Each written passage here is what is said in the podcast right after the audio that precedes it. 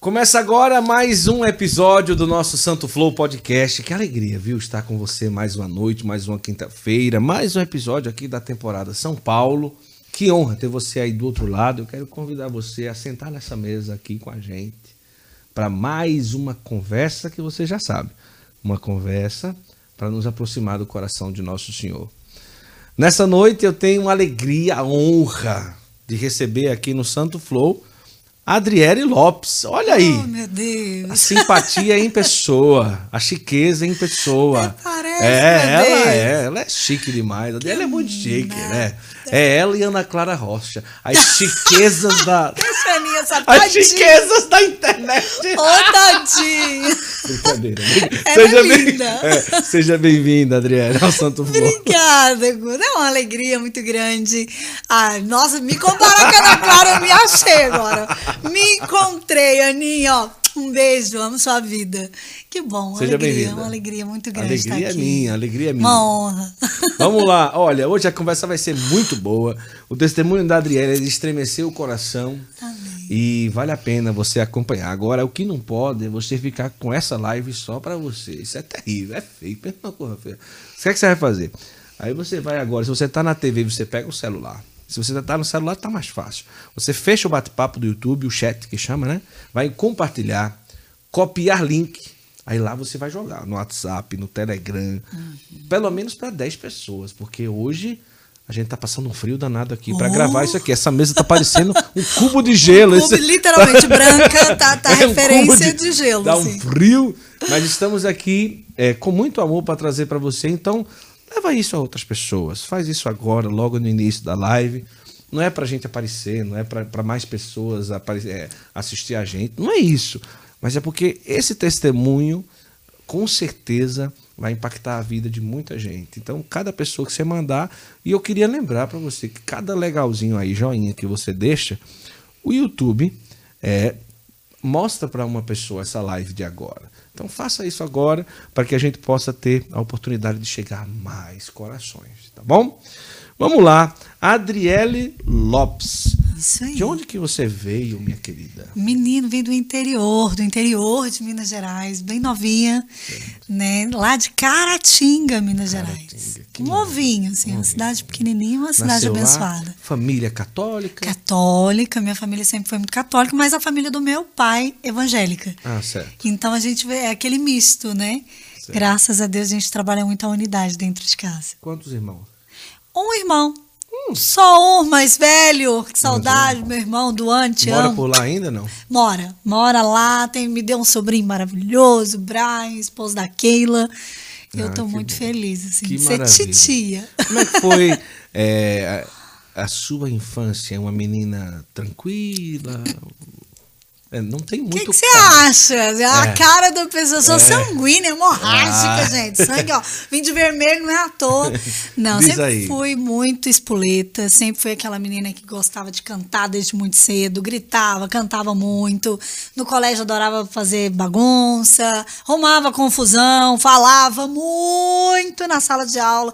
Eu falo pra minha mãe, falo, mãe, a senhora é uma santa e meu pai também é um santo, porque pela, eu brinco, né? Eu fico assim, me dá um cabelinho pra me pegar relíquia antes da hora, porque. Não, de verdade, eu dei muito trabalho. Eu era Deu aquela. muito. Só que eu, eu gostava de estudar. Sempre gostei muito de estudar e eu tive facilidade de pegar as coisas no ar. Então eu achava que eu podia conversar e pegava as coisas no ar, não precisava estudar, entendeu? Assim? Sim, sim. Então eu já tirava nota boa e pentelhava todo mundo. Eu sentava na frente, não era do fundão, mas o que, que eu fazia? Eu jogava a culpa pro povo do fundão. Do então eu era linda, É, lady e o povo que, que pagava. Pequenininha, você já travessuras. cantava? Já, desde muito nova. Que idade você acha que você tem a memória para lembrar? Aos três anos, Olha. eu comecei a tocar piano e eu fiz meu primeiro concerto de piano na cidade. Caramba, três Sim, anos? Três anos de idade.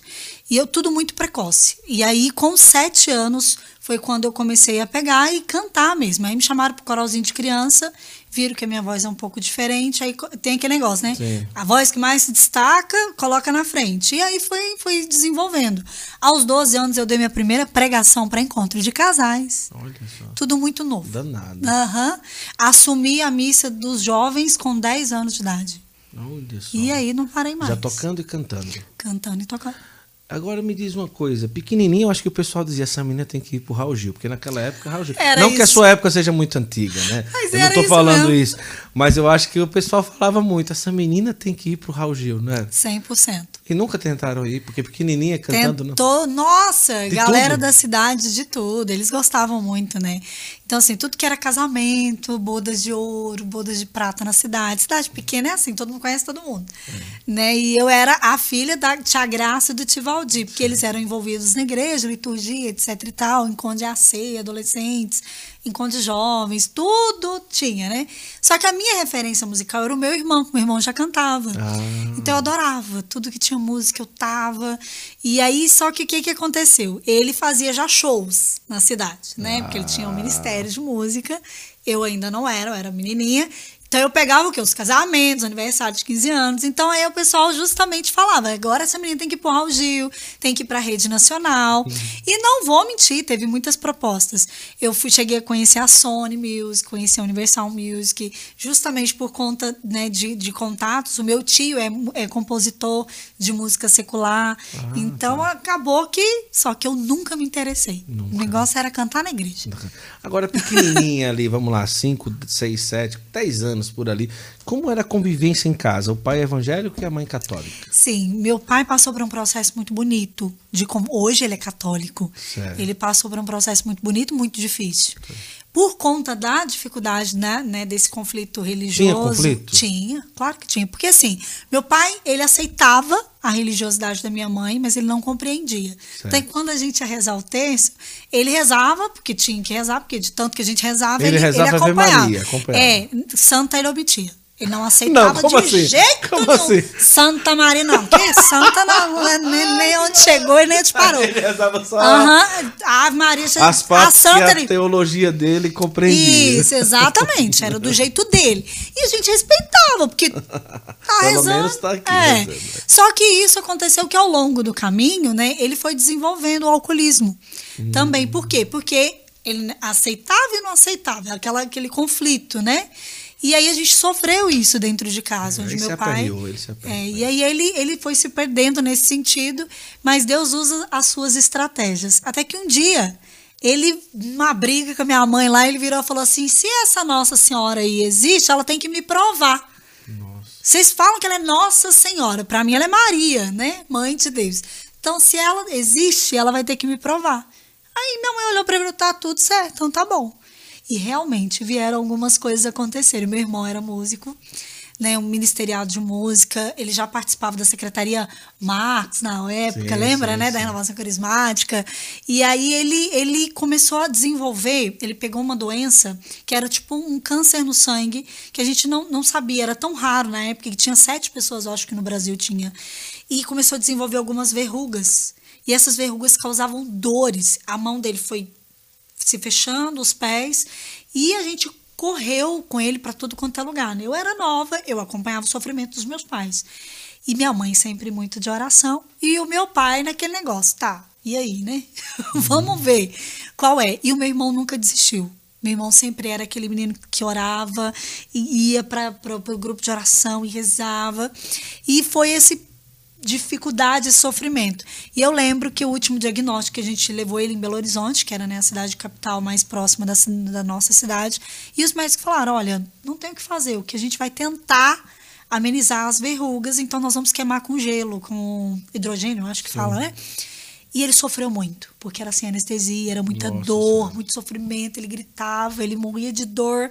E ele falava, falou para minha mãe, falou, não, não aguento mais, não aguento sofrimento. E ele deixou de cantar, deixou de tocar, porque doía, ele já, já de- totalmente debilitado, precisando da gente para tudo, até que um dia ele foi na casa de Maria, onde eles faziam oração para o ministério. E nesse dia, meu pai e minha mãe acho que tinham dado um pé de guerra lá em casa. E aí meu irmão foi para essa casa de Maria e ao invés dele rezar pela cura dele, ele rezou pela cura do meu pai, pela conversão do meu pai. E ele lembrou de- disso. Ele falou: Nossa Senhora, a senhora existe. Eu te conheço, eu sei que a senhora é minha mãe. Mostra quem é você para o meu pai. E aí, nesse momento, ele começou a saculejar, assim, ó, gritava.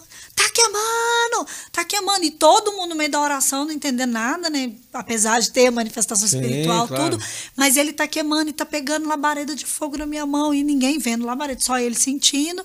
E aí todo mundo teve discernimento. E no mesmo momento, ele lembrou de uma pessoa amigo dele, conhecido dele, que ele nem tinha mais contato, e ele profetizou, ele falou: esse, esse menino está sendo curado do mesmo problema que eu. E ele tomou posse daquela cura, foi proclamado e voltou para casa. Quando chegou em casa, tinha que passar toda a medicação, enrolar. Na hora que ele chegou, minha mãe já estava esperando, falou: Não, meu filho, vamos passar o remédio. Ele falou: Não, tudo bem. Passou o remédio. Nas mãos, nos pés, na perna, onde tinha as feridas, e foi para o quarto. Quando foi 5 horas da manhã.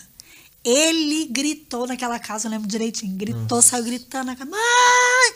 Pai! E ajoelhou nos pés do meu pai e falou assim: Você pediu para que Nossa Senhora te provasse que ela existia. Aí ele contou que ele estava diante dela pedindo para que Nossa Senhora mostrasse para o meu pai quem ela era. E aí ele mostrou. Meu irmão não tem nada. Nada. Nada. Visivelmente. A cura foi instantânea. E depois disso, meu pai tomou, né? Um Na cara. tapinha. Hoje ele ama Nossa Senhora Mariano, reza terço, é ir nas missas, fez, né, primeiro Eucaristia, Cris, tudo, tudo, tudo, tudo bonitinho. Esse jeito calmo de ser é do seu pai ou da sua mãe? Do meu pai! Acredite! Sangue! Totalmente do meu pai. Meu pai é espoleta. Meu Ah, pai é? é. eu- nossa, meu pai é assim, alegre, extremamente Sim, feliz. E o mais louco, né? Porque Maria não. não- é- ela, ela abre caminhos para que Jesus faça operar o milagre inteiro. Uhum. Lembra que eu falei do alcoolismo? Meu pai mudou. Largou o alcoolismo total. é- é, virou um ser humano incrível. Não é que não era, né? Mas tinha, é, mas tinha suas debilidades lá, suas fraquezas. E meu pai, eu falo que ele é o meu melhor amigo, assim, aquela pessoa parceira que, que me ajudou demais na minha missão, minha mãe também. Então, assim, eu sou muito grata à minha família, muito feliz. Mas esse jeito é meu pai É escritinho. ele, sua mãe é mais tranquila. É E mais seu de irmão boa. também não? Meu irmão é super calmo, de boa. Eu, nada a ver. Ai- Ainda hoje é envolvido na igreja, seu irmão? Sim, sim, graças a Deus. Olha que coisa linda. E olha pra você ver que loucura. Meu irmão hoje é casado com uma adventista. Eita! E aí ela vai nas missas, canta com ele na missa. Na É- missa? Aham. Olha aí que coisa boa. A família A, eclética. de- a- a dele deu certo tranquilo. Graças Vivem a Deus. bem, né? Graças a Deus, vivei super bem. Que coisa linda, né? Olha, você já compartilhou? Vai lá. Compartilha essa nossa live, que a conversa tá só começando aqui, não é? E me diz uma coisa, Te digo. jovem ali, sempre na igreja, mas sempre foi assim, 14, 15, 16, por aí. Sempre. Nunca abandonou. Nunca, nunca tive essa experiência de ir para o mundo e voltar, sabe? Viver a experiência. Muito pelo contrário, tive uma família muito embasada. Eu acho bom. Eu, eu sou muito grata a Deus por ter me protegido, sabe? Foi uma proteção, um carinho, cuidado de Deus. Mas, ao mesmo tempo, eu não desenvolvi a minha humanidade. Né? Porque desde muito nova eu sempre estive muito em evidência por conta da música. E então eu não tive aquela infância de ir pra rua, brincar. Ah. Não, era o tempo todo na igreja, cantando, queria cantar, cantar, cantar, cantar. E a minha família não, não, faz, não fez de maneira alguma errado, se impulsionou. Viu que era um dom, que era algo que eu tinha de bom, e sempre foram e me impulsionando, me animando, vai para isso mesmo. E o tempo todo, grupo de oração, grupo de jovem, tudo, tudo, tudo que tinha, eu estava envolvido na cidade. Quando era ali jovem, o que, é que a pessoa dizia? Que lindo, vai cantar na igreja. Ou que lindo, vai cantar sertanejo. Que Ah, sim, direto. Porque Minas Gerais. Aham, tal, o povo coisa. queria muito. Mas na época tava bombando o axé.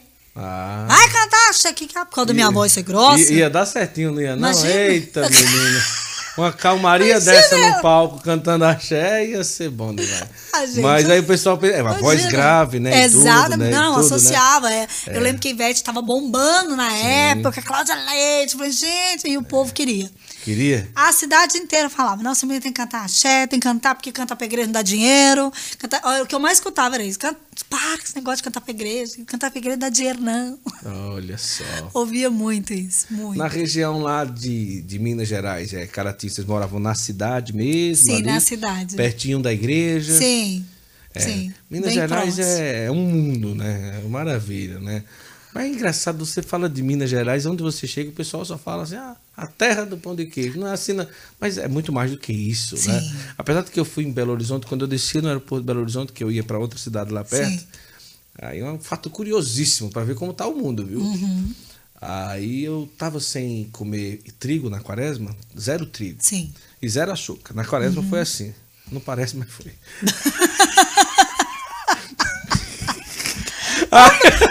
Resultado? Vamos ver, gente. Nutricionista? Vamos lá. E daí, é, eu cheguei numa, num quiosque, descendo em Belo Horizonte, Minas Gerais e tudo. Aí eu disse à moça, moça, é, você tem o que aí? Suco de laranja? Eu vi vários salgados, e tal, não sei o quê. Você não vai, o senhor não vai comer nada, só o suco de laranja? Eu disse, não, porque eu tô sem comer trigo. Uhum. Aí ela foi disse, "Mas e pão de queijo? Aí eu disse, pão de queijo? É. Aí essa pergunta que me impressionou, a pessoa em Minas Gerais. Uhum. Né? Imagina só, né? E tudo, uma, uma jovem que tinha 19 anos. Aí eu disse, mas pão de queijo tem trigo? Ela disse, eu não sei fazer pão de queijo. Eu disse, não, peraí, peraí. o mundo acabou. Uma mineira para 19, 20 anos. O problema não é saber fazer. É o problema não saber nem o que leva Uhum. Sim. dentro do pão de queijo. Sim. Aí ela foi lá dentro, a senhorinha que estava lá dentro do aeroporto, disse: Moça, eh, Fulana, como que faz um pão de queijo? Leva o quê? Aí quando ela voltou, eu disse: Minha filha, o mundo vai se acabar. Eu disse a ela, ela começou a rir. Eu disse: O mundo vai se acabar. Como que em Minas Gerais, uma jovem de 20 anos não sabe nem o que é que leva num pão de queijo? É, moço, a gente não se importa mais com essas coisas. Disse, Não, pois aprenda, minha filha. Da próxima vez que eu vier, você é de Minas Gerais, o povo fala do pão de queijo. E ficou aquela coisa toda. E não tinha, né? De que que faz um pão de queijo? Tem muita coisa. Não, não, não, Depende. Ó, normalmente o queijo. Olha aí, tá vendo? Né? Nós Isso. temos lá o fermento específico. Isso. Né, que E tem alguns que usa é, ma- maisena. Mas é polvilho. e Polvilho, assim polvilho azedo. É. Tem alguns que faz com polvilho doce, que é o pão de queijo que vai. O, Olha aí, ela doce. sabe, tá vendo? E aí tem o recheio, tem uns que faz com goiabá, tem uns que faz presunto e queijo. Ah, que delícia. E depende, gente, pão de queijo Minas Gerais você tem N tipos É, de pão de queijo. Mas tá bom, Tem. mas não falar do pão de queijo podcast, né? Como que foi, é, a partir de que momento você é, decidiu, minha vida é a música, ou você pensou, não, você, sei lá, um profissional, uma médica, alguma coisa, o que é que tinha na cabeça da jovem Adriele? Eu gostava muito de estudar e eu sempre gostei, né? Gostava de, de gente. Tem um, sempre, se tinha uma coisa que me encantava, era o ser humano. E isso ficava dentro de É mim. bom que o né? ser humano não decepciona, né? Imagina. Cadê? Vai lá. Mas o ser humano é incrível, É, né? sim, a sim, criação eu mais perfeita assim de. Deus. É, é louco. E isso sempre me encantou. Só que a música sempre teve viva dentro de mim, né? Então, assim, as coisas aconteceram na minha vida, Guto, de uma forma muito precoce, mas muito natural. Eu não precisei ir atrás, as coisas foram acontecendo. E assim, com 12 anos de idade, quando eu comecei, né, fazer a minha primeira pregação, por quê? Meus pais eram, eram do ECC, Encontro de Casais com Cristo, sim, e claro. tinham testemunho dos jovens. Aí chama a Adriele. Né? E aí me chamaram para contar, né, o testemunho. Só que dali não foi um testemunho, eu fiz uma pregação mesmo, estruturei, li a palavra, estruturei e ali fizemos uma pregação e ali aconteceu, começaram a acontecer algumas coisas, né? E a a gente começou a se envolver mais na igreja, entender um pouco mais sobre a espiritualidade e os dons começaram a fluir, né? Eu comecei a ter dom de interpretação de línguas muito nova.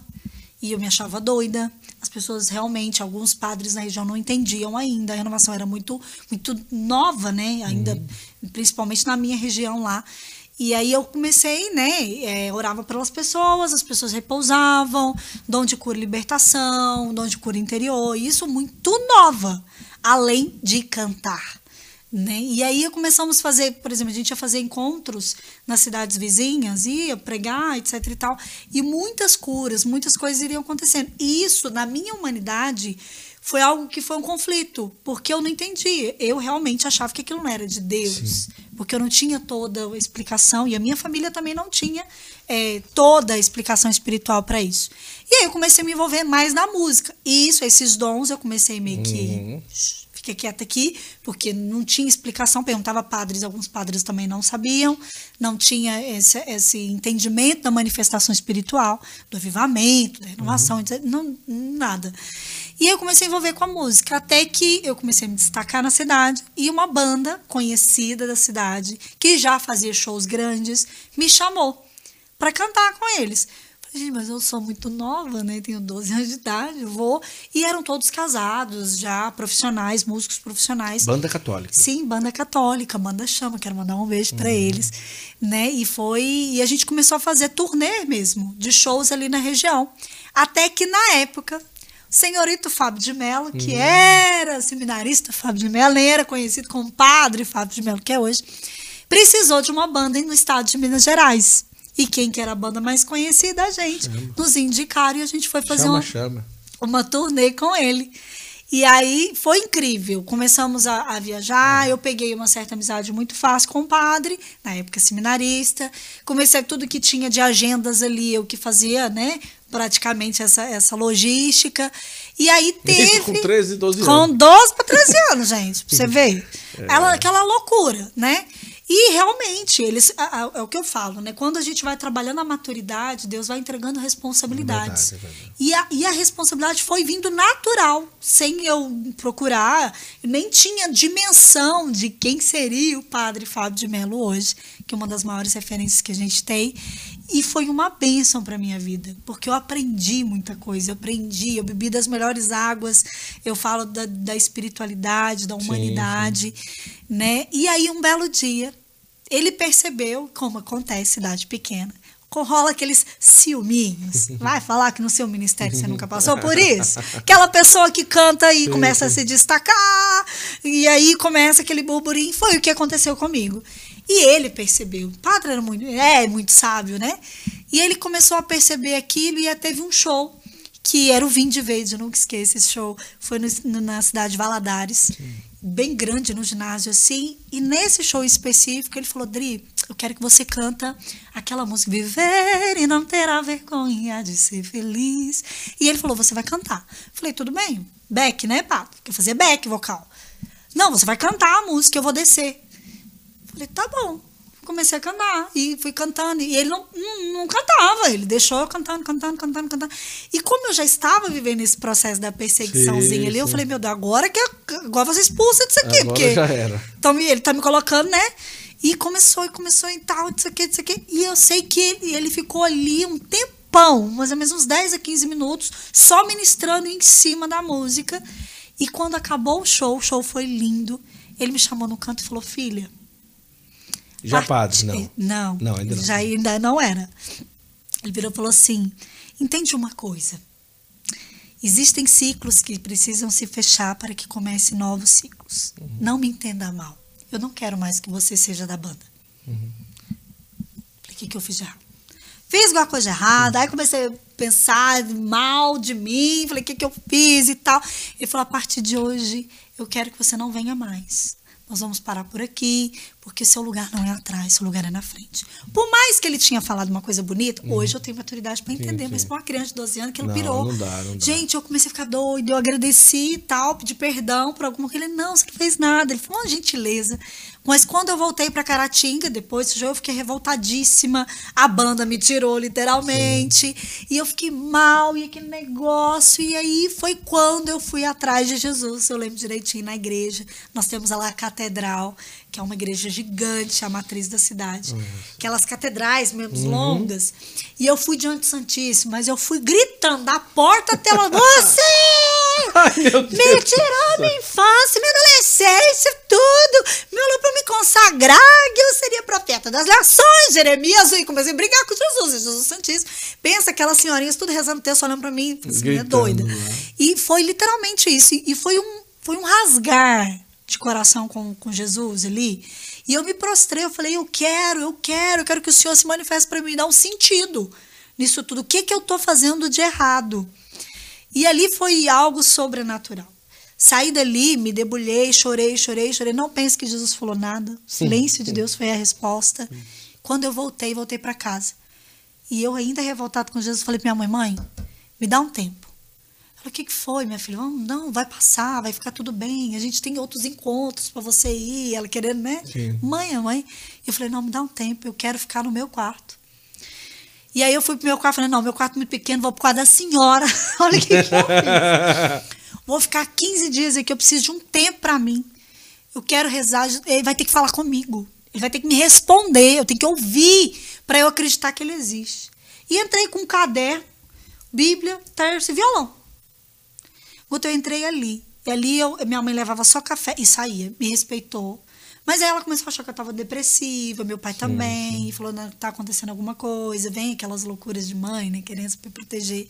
Mas foi a melhor coisa que eu vi na minha vida, com 12 anos de idade. Você conseguiu passar os 15 dias?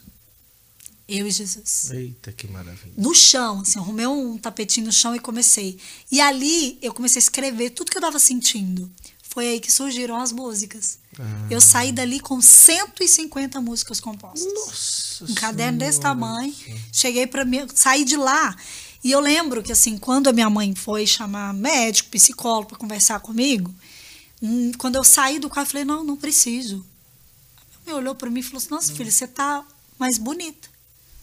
Falei, é, eu tive essa resposta que eu precisava, entreguei para ela. Quando eu entreguei o, o, caderno, assim, ela foi passando, ela, minha filha, isso é música. Uhum. Eu falei, eu não sei o que, que é. Eu sei que eu escrevi, Deus me respondeu, nós já fizemos as pazes. Adolescente, gente. Sim, sim. A gente já fez as pazes e tá tudo certo, eu amo ele. A única condição é que eu quero ir no encontro, que teria um encontro de jovens numa cidade vizinha, e a condição que eu pedi para ele é que todo mundo saísse de lá curado. Uhum. Meu coração tá, queria né, transbordar. Uhum. E foi o que aconteceu. Nossa. Naquele encontro, quando nós ministramos, nós tivemos uma cura de uma elefantíase. Na frente de todo mundo. Uma senhora da intercessão que tinha uma perna desse tamanho, murchou assim. Nossa. Porque eu falei para Jesus, eu quero ver milagre visível. Uhum. Eu preciso tocar, eu preciso entender que o que eu vivi nesse quarto aqui não foi algo meu, Sim. mas é algo que eu preciso transbordar. E isso foi o que eu vivi lá. Olha para você o que, que Deus desenha. Ali, Deus começou a incomodar o coração dos meus pais. Porque eles começaram a ver coisas sobrenaturais acontecendo. E o que, que eu vou fazer com essa menina nessa cidadezinha aqui? É. Com tudo isso. Ela vai ser massacrada, apedrejada. Porque não tem, ninguém, ninguém entende. E não tinha ninguém que entendesse, sim, com maturidade espiritual para compreender, para se direcionar. E eu vou falar, Guto, eu demorei para entender, hum. sabe? Padre Pio me ajudou muito a compreender Agora, imagina que. Ali, 13, 14 já. Sim. Né? Meu Deus do céu, é muita. É Loucura. muita coisa para uma jovem dessa idade, né? E, pros... e muita ousadia também é, sua, né? E para os meus pais. É, tá louco. Né? Porque assim, eu fico pensando nos pais de hoje, né? O quanto já sofrem com, com a antecipação dos jovens com a informação. Sim. Agora imagina os pais que normalmente preparam o adolescente para estudar, para fazer uma faculdade, ver a filha indo para um outro caminho completamente diferente, não saber uhum. onde direcionar, né? O que, é que eles fizeram? Meus pais foram. Eu, eu sou apaixonada pelos meus pais. pela, pela coragem que sim, eles tiveram, sim. sabe? De, de acreditar e se lançar em Deus também. Eu falo que Deus deu um êxtase neles ali, sim, porque não tinha lógica. E aí minha mãe pegou aquelas músicas e falou assim: filha, a gente tem que gravar. Eu falei: não, vai entregar pro Fábio de Mello. eu achava que a única pessoa que existia na música católica era, era o Fábio de Mello, porque é o que eu conhecia, é, que era mais conhecido assim. Vamos atrás do padre Fábio de Mello. E aí ele já tinha se tornado sacerdote, né? Tá. Um pouco tempo depois ele já ia fazer o, é, né? Se, se tornar, ordenar, então. se ordenar exatamente e se transformou em padre. Eu falei, então nós vamos atrás desse padre. Guto, sei que nós começamos a rodar atrás do padre. E ele procura na internet, e procura tudo que podia de informação e tal. E aí é onde a gente pensa, canção nova. Tudo é canção nova. Tudo que acontece é canção nova, canção nova, atrás dos padres. E fomos na canção nova. E a gente perguntava para um, perguntava para outro, perguntava para outro. Ninguém sabia onde morava o tal do Padre Fábio de Mello.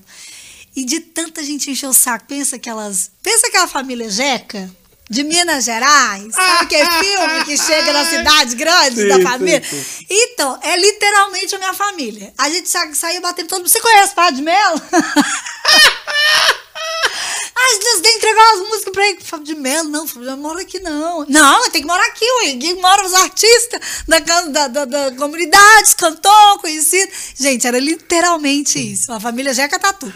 Aí, no dia de tanto encher o saco da mulher lá, do, acho que do Daime Arme, se eu não me engano, aí ela virou pra minha mãe e falou assim: olha, faz o seguinte, ali atrás tem uma gravadora ali, que eu acho que demora lá. Vai lá. Tipo assim. Desentulha! Vai lá. Cara, e era atrás, era Codimuque.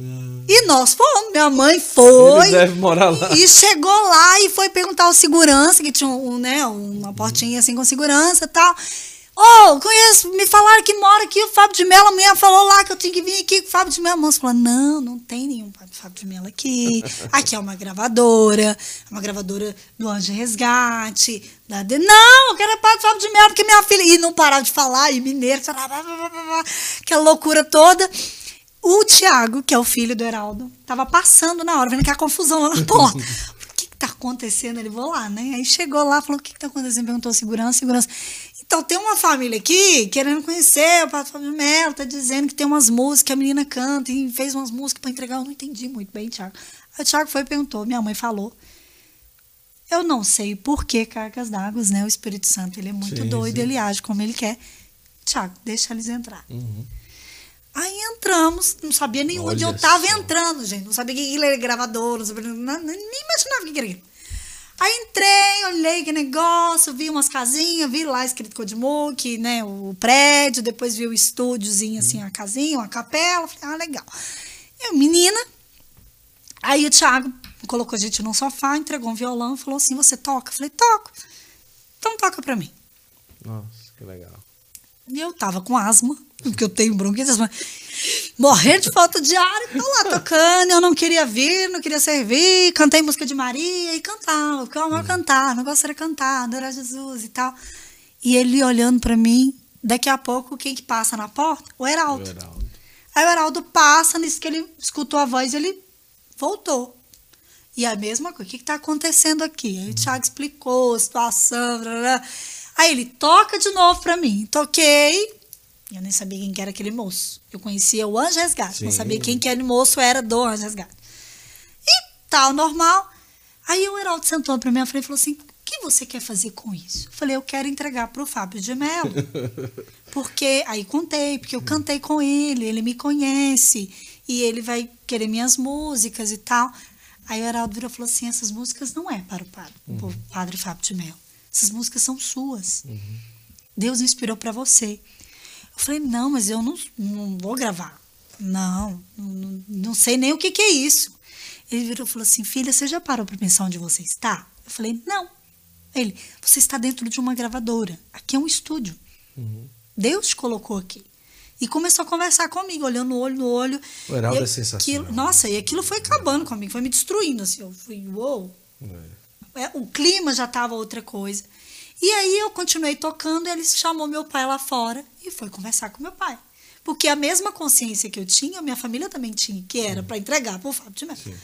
E aí o Heraldo falou: não, as músicas Deus inspirou para ela e tal, ela é uma ministra e tal.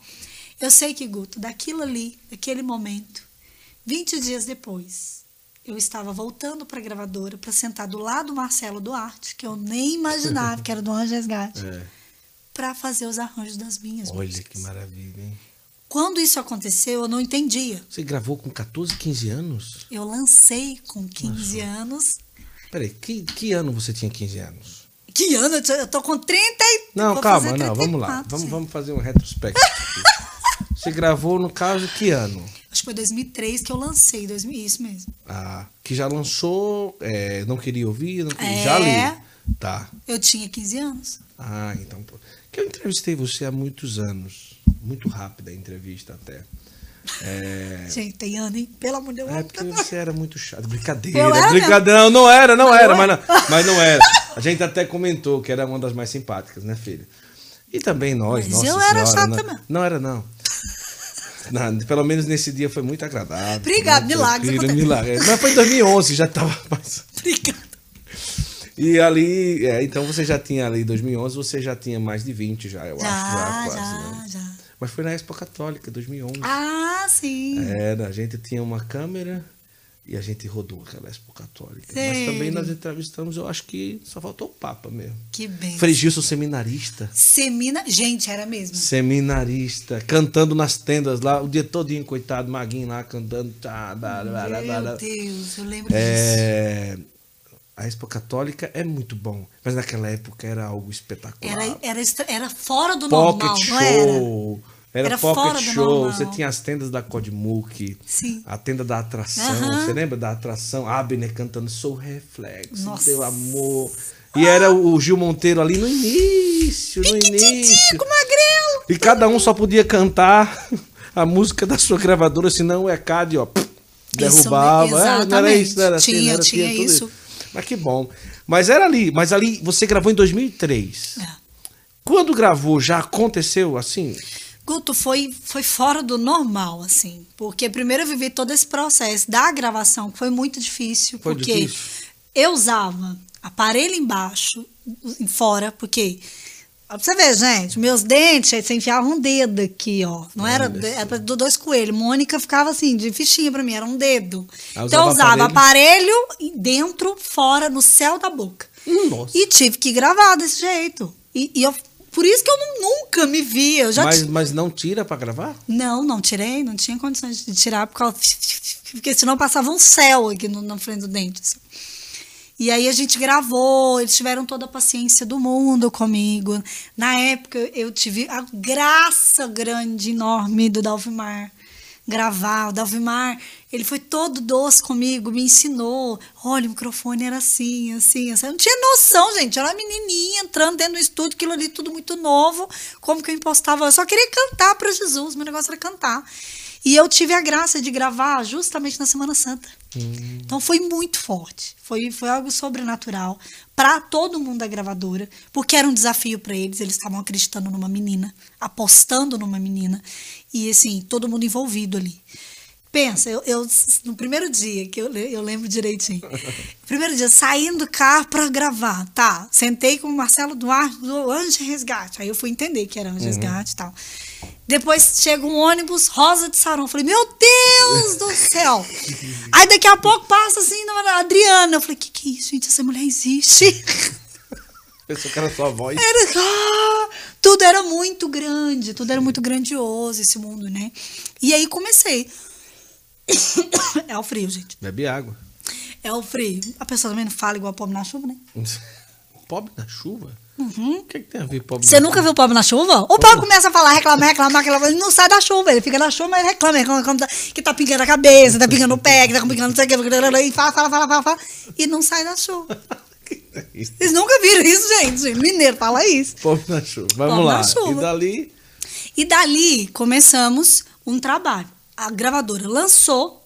E aí eu comecei a rodar, fazer turnê com Anjo Resgate, com os, os próprios cantores da gravadora, que começaram o impulsionamento né, da minha carreira. E aconteceu muito rápido. A canção nova abraçou Sim, sim. a música Tentei Fugir.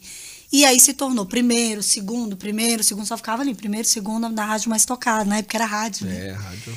E comecei, faz, fiz show na Canção Nova, com 15 anos de idade. Eu fui fazer a primeira. Eu lembro que tinha uma. Não era Cristotec, Cristotec é da Aliança, mas tinha uma Cristo. alguma coisa na Canção Nova que eu fiz, de bonezinho rosa lá, pequenininha. E como as coisas começaram a acontecer. Gravamos o DVD da Codimook. Dos 15 anos, Sim, dos os 15, 15 anos, é, ou 10 é, anos. o DVD eu lembro, É. é, o DVD. E, e a coisa aconteceu, e muito rápido. Muito rápido. Shows e aquilo ali, tudo muito na minha cabeça. E a minha família sempre me impulsionou. Só que eu morava em Caratinga ainda. Uhum. Meu pai saía do trabalho 6 horas da tarde, viajava comigo 12 horas de viagem para eu gravar uma hora de Amor Vencerá na Canção Nova. Nossa. Uma hora contra a Maré na época, com o Thiago Tomé. Sim. E por aí vai. E Deus foi puxando, puxando, filha. É hora de ir para águas mais profundas. E com 15 para 16 anos, eu tive que largar minha família, meu pai, minha mãe, meus irmãos, tudo, e ir para para Cachoeira Paulista. Aí morou em Cachoeira. Morei em Cachoeira, Ah, sozinha? sozinha. E aí? Uma loucura. E a escola? Então, parei os meus estudos. E isso foi uma loucura, porque na minha cidade todas as diretoras vieram conversar comigo, os professores. Você tá ficando doida, você vai largar os seus estudos. Mas tinha um chamado. Sim, Por claro. isso que eu falo, quando você tem palavra, Guto, você tem tudo. E eu tinha a palavra de Jeremias 1 e o chamado de Abraão. Larga a tua terra, tua parentela e vai para onde eu te designar. Eu tinha aquela palavra e essa palavra foram, foi, foram assim, sinais e sinais para minha família também aceitar. Imagina para um pai, para uma mãe, ver uma filha de 14 anos, 15 anos, 16 anos, já saindo, né? Porque foi esses três Sim. anos aí de, de saída. E pra estar sozinha, né? Mas era um pensionato, alguma coisa assim? Não, não. Aluguei um flatzinho, sozinha, sozinha, sozinha. Eu tive muito apoio da Canção Nova, de Sim. todos os irmãos da Canção Nova me abraçaram muito, me apoiaram em tudo. A Codimuc, todo o povo me ajudou demais. Tri, o que, que você precisa? Eu lembro que disparava, gente, tinha uma Kombi da Canção Nova do seminarista. Eles paravam na porta de casa, Dri, tá precisando de alguma coisa? Arroz, feijão? Falei, Não, gente, tá tudo bem. Eles traziam, sério, era um cuidado, um carinho. Eu fui muito amada. Eu não posso falar nada, eu fui muito amada. Eu tive a graça de ter o Padre Léo como meu diretor espiritual há dois Nossa, anos. que maravilha. Então, Como se que era isso? Surreal. Sobrenatural. Mas ele era firme também, né? Que ele era uma mala. A Vocês, mala mais vocês se linda. viam que a cada dois meses? Não. Guto, foi, foi um momento muito lindo que eu vivi. Já na caminhada, né? Já fazendo shows e tal, eu não tinha contato diretamente com ele, porque ele não ficava sempre na Canção Nova, apesar, apesar das pessoas acharem que ele vivia ali. É, não, a pessoa achava que ele era da canção. É, mas ele não ficava sempre ali. Então eu não tinha tanto contato, eu tinha admiração, ia na tenda, né, mas não não tinha tanto contato. E aí num dia, passando uma aprovação muito grande já na caminhada, já fazendo shows e tal, eu tava revoltadíssima, eu falei: "O quê? Eu vou embora para minha casa". Larguei tudo para poder passar aprovação, humilhação, não sei o quê. Ué, né? Que faz parte do processo. Claro. E aí eu lembro que eu saí da minha casinha, que eu morava lá embaixo, eu subi aquele monte, que ia subir a canção nova, revoltadíssima, pá. como sempre, eu assim que eu discuto com Deus, lembra? E foi falando. Na hora- gente, eu lembro direitinho, na hora que eu abri o tem o cemitério ali, né? Não sei se você já esteve em Cachoeira, mas vive essa experiência. Tem o cemitério e tem uma entradinha aqui, uma entradinha onde Isso. entra o carro. Eu fui pela entradinha a pé. E ali na época ainda entrava ali, ficava toda a administração na frente e tal. Eu entrei nessa entradinha. Quando eu entrei nessa entradinha, quem tava lá no portão? Ele, lá de boa. E eu, pá, pá, pá, pá, pá, pá, pá, ele olhou para mim e falou assim: chegou? Bem assim. Eu falei, padre, sua bênção. Ele tava te esperando. Jesus falou pra mim que teria alguém aqui revoltado. acredito, Sério, ele falou. Falou assim: teria alguém revoltado. Só pode ser você, mas revoltado que eu sei, eu não tô vendo. Nossa. Vamos ali. Assim, assim. E eu fiquei impactada. Fui andando meio assim. Falei assim, É, revoltada só- sou eu mesmo. É, e não, eu achei que ele era, tava ficando doido, porque eu não, não combinei nada com ele. Mas eu falei, Padre Leão, né? Eu vou ficar quietíssima. Porque a fama dele era que ele era o. Sim, sim. E eu, eu acho que ele vai chegar lá, ele vai se enganar, vai falar que. Uhum. E não, ele me levou para a sala do confessionário da canção nova e falou: Filha, fala. Aí eu comecei a falar. Eu não sei o que o senhor está fazendo aqui comigo, mas já que o senhor está aqui, eu vou confessar, vou falar, blá, blá, blá, blá, vai falando, vai falando, falando, falando. E aí tem lá as janelas do confessionário, né? Assim, que dá para ver a chácara. Ele olhou para mim e falou assim: Filha, você está vendo a chácara? Você está vendo tudo isso aqui? Eu falei: Tô. Ele falou: Pois é, haverá tempos que nada disso vai existir. Haverá tempos que você está reclamando das provações que você está tendo no palco. Haverá tempos que os palcos não vai mais existir. Você terá que fazer a sua adoração debaixo dos porões. Só que tem uma coisa. Guarda com você. Deus te deu algo que ninguém nesse mundo pode tirar. Que palco nenhum pode tirar. Que perseguição nenhuma pode tirar. Que é o Espírito Santo de Deus. Então não caminhe segundo os teus sentimentos. Caminhe segundo ao Espírito. Parei, olhei para ele. E aí ele pôs a mão na minha mão e falou assim: Eu quero te acompanhar. Olha aí. Eu comecei a chorar que nem uma louca. Eu falei, não sou digna e tal. E aí, a partir dali, começamos uma história Olha muito bonita. Assim, é, eu falo que o padre ele era muito cuidadoso e cauteloso. Porque como eu era uma menininha, né, ele não expunha. Né, ele cuidava nos bastidores, ligava, sempre muito presente. Quando eu fui participar do acampamento de músicos, onde tinha as cantoras, eu era mais nova. E eu lembro que a gente fez um bate-papo ali das mulheres. Eu, Ele assistiu, ele fez questão de vir até ali, olhou para mim e falou: Você tem a capacidade de estar aqui. Deus colocou você aqui. Ele brigava muito, não vou falar não. Ele brigava, mas assim, era tanto amor, tanto cuidado e tanta, sabe, correção da maneira certa. Eu falo que ele é o meu mentor de vida, né? Hoje, graças a Deus, Deus me deu outros. Mas ele foi o meu mentor, ele que me ensinou a entender que o palco é apenas um transbordo. É uhum. É tipo assim, Desculpa, gente, eu falar isso, mas é, é a sobra daquilo que você é isso. na sua intimidade, sabe? Não significa nada. Uhum. Nada, nada, nada, nada. É muito mais além. Então, foi muito lindo que eu vivi com ele. A gente se via, quando ele ia para Canção Nova, era direto. Ligava, aí eu subia, eles separavam um momentinho dele lá para sempre ter um momento com a gente. Que maravilha, hein? Foi. Que bênção. Dói falar, porque a saudade. É, quando ele parou de acompanhar você, ele estava doente, não? Olha, na verdade foi, foi acontecendo, né? Porque eu fui crescendo, a agenda é, foi acontecendo, sim. ele também tomou uma proporção sim, sim. absurda, né? Graças a Deus. E assim, a gente foi diminuindo as, as vezes que a gente se via. Mas a última vez que a gente se viu mesmo foi eu, eu acho que foi um ano antes da, dele. Dele ficar doente. Não, um ano não, mentira. Foi um pouco menos, uns oito meses antes dele dele passar mal lá com o Monsenhor, né? Hum. E que eu vi ele num programa, na tenda, eu fiz a tenda com ele. E aí eu bati nas costas dele e falei assim, pai, que eu chamava ele de pai. Seu não, o senhor tá ficando magrinho demais, não, porque ele tava no regime, né? Aí ele vindo e falou assim, tá bonitão. Eu falei, não, bonito o senhor já é. Porque eu acho, sempre achei ele muito lindo, mesmo gordinho, com os olhos verdes. E aí eu falei, tô bonitão. falei, não, o senhor tá muito magro, vigia. E eu lembro que ele olhou para mim e falou assim: cuida do teu coração. Porque isso aqui, ó, vai passar. Ele disse isso? Ele disse. E eu olhei, aquilo mexeu comigo, mas eu imaginei que ele estava falando é. de mim mesma, sabe? Que a nossa carne vai passar. Uhum. Eu nunca imaginaria que ele estaria falando dele, porque se eu soubesse, eu mas tinha agarrado... Mas você acha que ele já sabia que ele estava doente?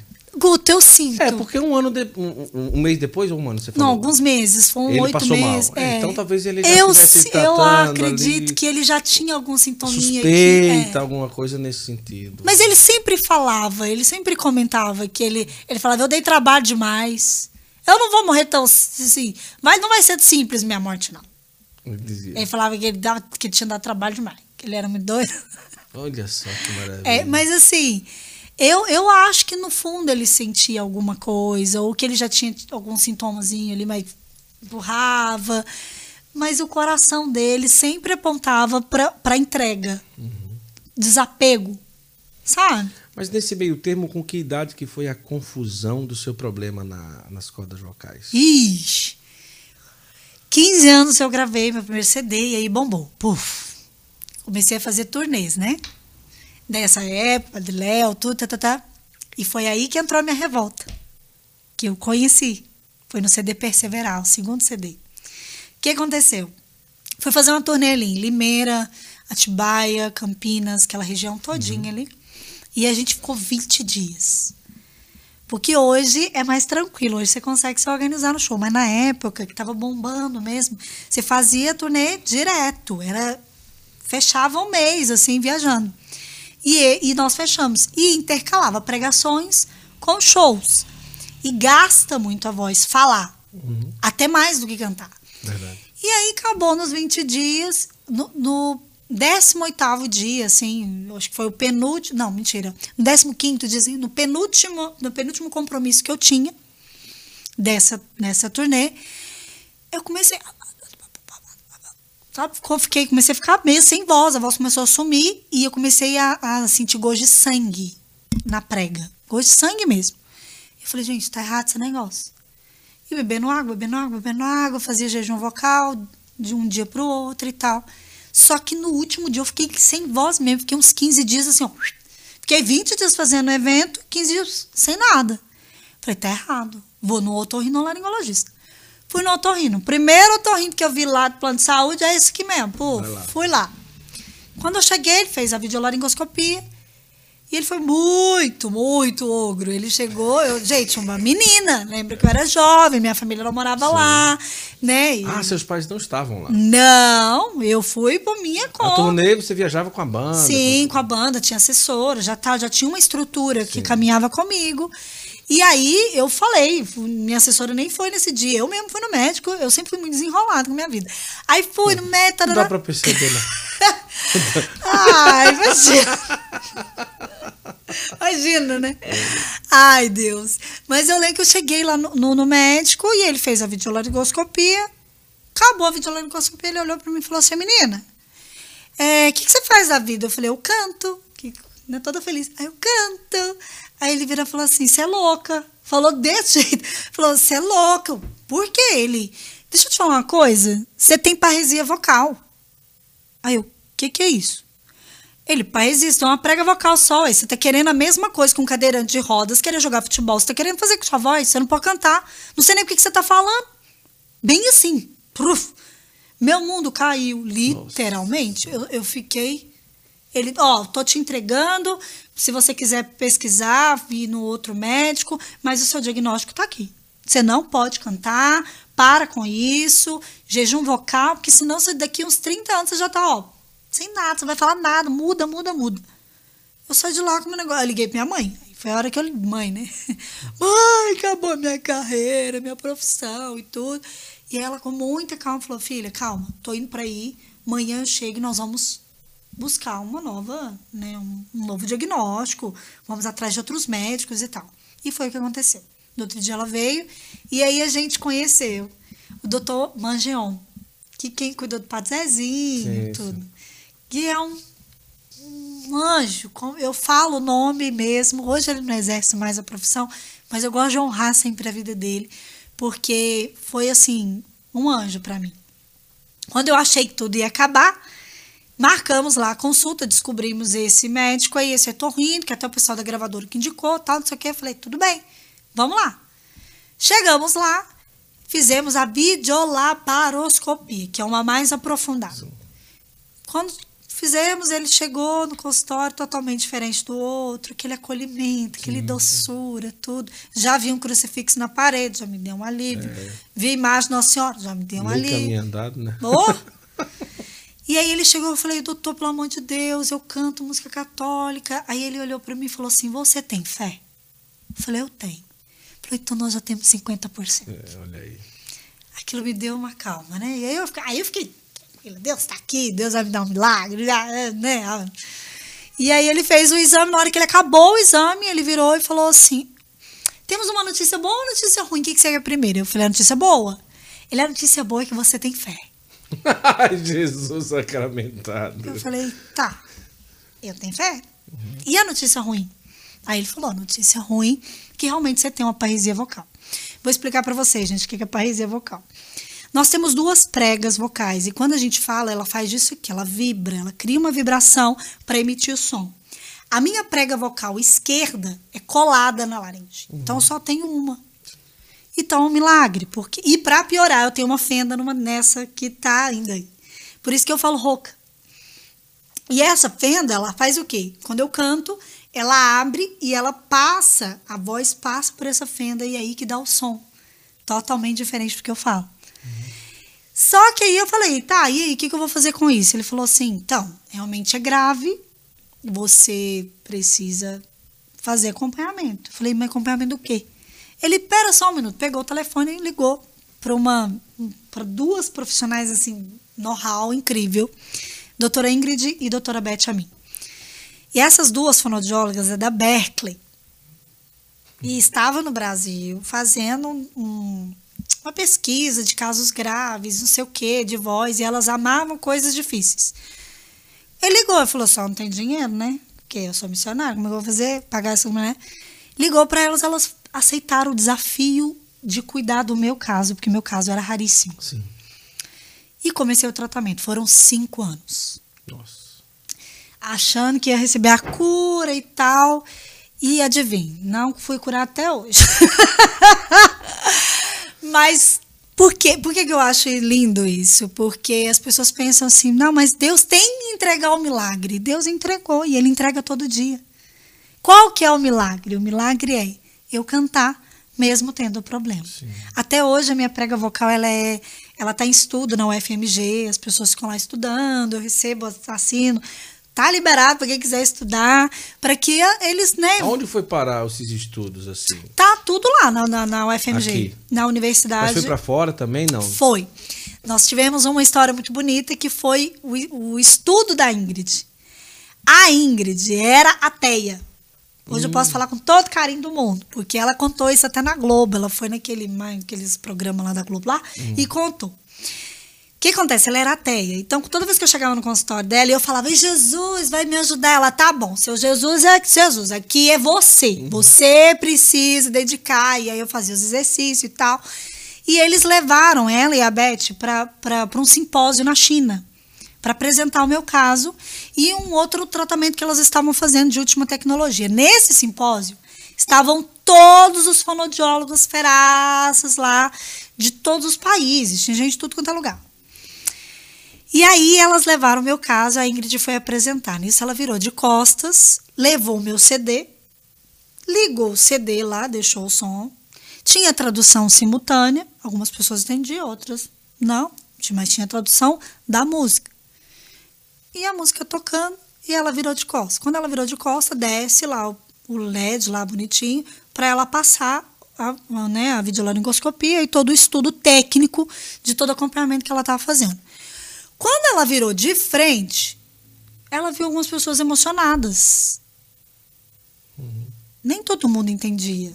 É. Mesmo a tradução simultânea estava, né? Sim. Não era mesmo especificamente a letra igualzinha. A tradução às vezes muda. Ela se desconcertou todinho. Ela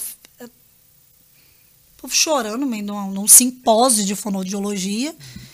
Ela se desconcertou, ela parou, aí ela olhou e ligou a videolaringoscopia, videolabaroscopia, e virou e falou assim, gente, senhores, senhoras, né? Toda aquela parte formal, e falou: olha, eu vim aqui para fazer uma apresentação para vocês. Não estou entendendo o que está acontecendo.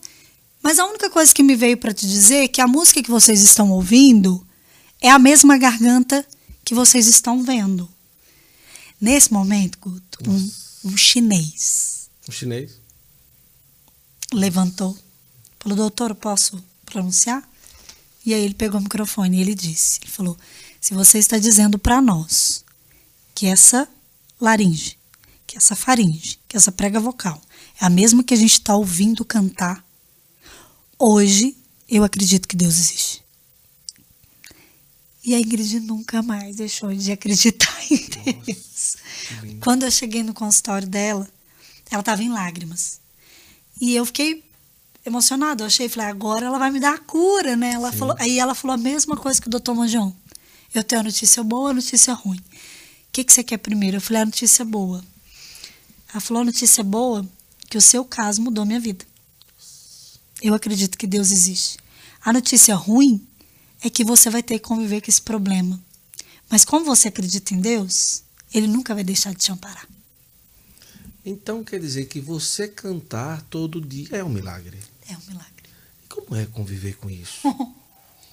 você precisa pelo menos cuidar da voz, aquecimento, barará. Ninguém também vai dizer, ah, já que é milagre, então vamos rachar o bico. Também tem que fazer a sua parte, né? Mas é, como que é conviver com isso assim todos os dias? Existe limite para você cantar? Tipo assim, não, olha, dois shows no final de semana para mim não consigo. É, duas pregações no encontro também não consigo. Você põe esse limite? Hoje sim. Certo. O que, que aconteceu? Depois disso tudo, eu tive que aprender a conviver. Sim. A conviver e entender que, por mais que seja milagre, eu tenho que ter responsabilidade isso, com aquilo que é de Deus. Isso a, ao invés das pessoas pensarem, de eu pensar exatamente como você falou, assim, ah, porque agora é milagre, eu então.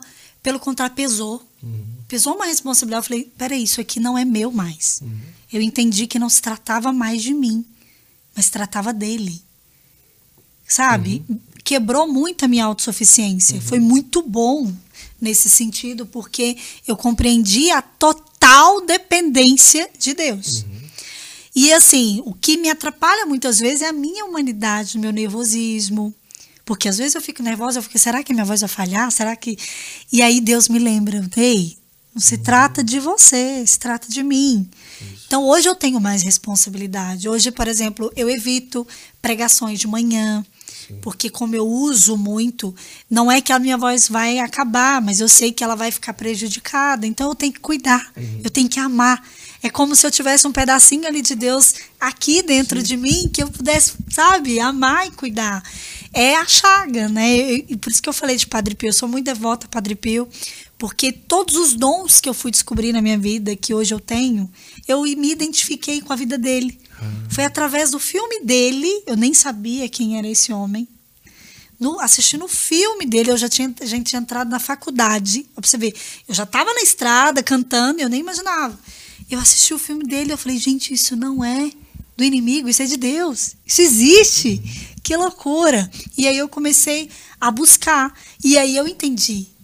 Padre Pio tinha chaga aqui, eu Sim, tenho a chaga aqui. Garganta. Entende? Então, assim, é uma responsabilidade. Hoje, as pessoas entendem, e eu acho muito bonito, uhum. e eu uhum. agradeço muito, muito, muito os, os, promotores de eventos que têm essa paciência, que têm esse carinho comigo, que falam, não, Andrélia, a gente entende, respeita o seu tempo. Consigo fazer dois shows um dia, depois o outro, mas eu preciso desse tempo. De manhã eu não faço nada. Por quê? Por conta de aquecimento, por conta de esperar a minha voz acordar. Se normalmente uma voz acorda depois de uma hora e meia, que normalmente você acorda, que a sua prega demora uma hora e meia, a minha demora cinco horas para acordar, porque ela tá sozinha, tadinha. Ela tem que aquecer é. sozinha ali. Então, assim, eu vejo esse cuidado de Deus comigo. Você não é casada? Não. Ah, porque se fosse, acordaria antes. Com certeza, duas horas no máximo, a sua prega já estaria acordada. dando orientações. Olha lá, ó, a esposa dele tá aqui, gente. dando orientações específicas. Ai, Acorda, vamos ajudar com o menino, não sei o quê. Ah, com certeza se, se, se Deus for assim, se for vontade de Deus, você case Amém. Um dia, a pessoa recebe esse milagre. eu tenho certeza que com duas horas sua prega vocal já vai estar tá novinha, assim, ó. Acorda, vamos lá, ajuda com o menino, tu não me ajuda, me deixa tudo só, o café da manhã, não sei o quê, não sei o quê. Gente, vocês estão entendendo? Tem três mulheres aqui no estúdio. A esposa dele é uma delas, coitado. É. Ele, ele não está entendendo o que ele está fazendo aqui. É. Mas ela, ela, a minha esposa também canta e é interessante. Que porque, é, porque ela tem a. Ela tem. Todo mês ela fica doente, minha filha. Assim, é, ela tá até para querer arrancar. É, como é que chama? Amígdalas? É, porque a, a, gente todo mês ela adoece. Todo mês mesmo. Aí todo mês a injeção, não sei o que e tudo. E uma, uma senhora que tem lá em João Pessoa.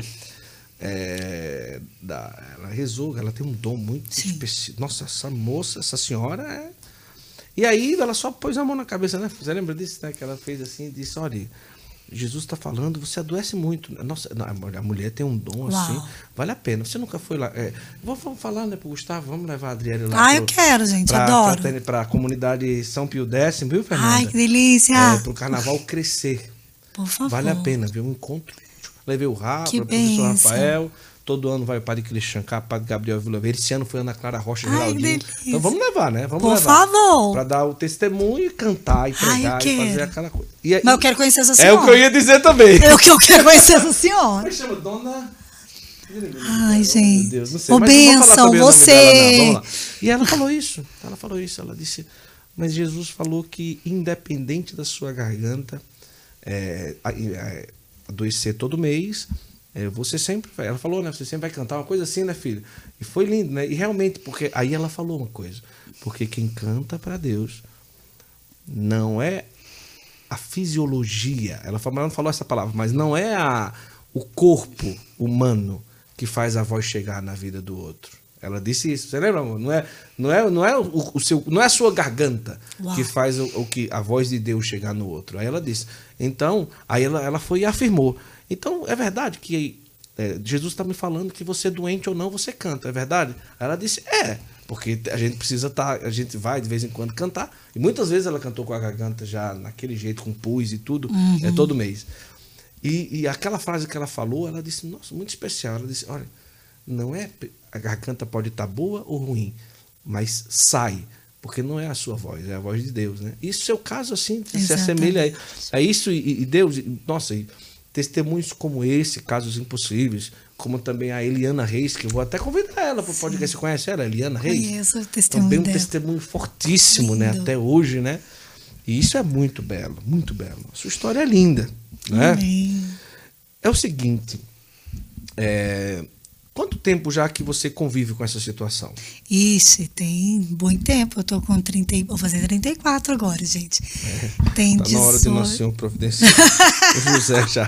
Amém, aleluia. Tá ficando- Eu tô recebendo a promessa aqui, gente. Eu tô recebendo a Você promessa. acredita que eu fui no encontro um dia? Hum. Aí o pessoal, eu rezando e tal.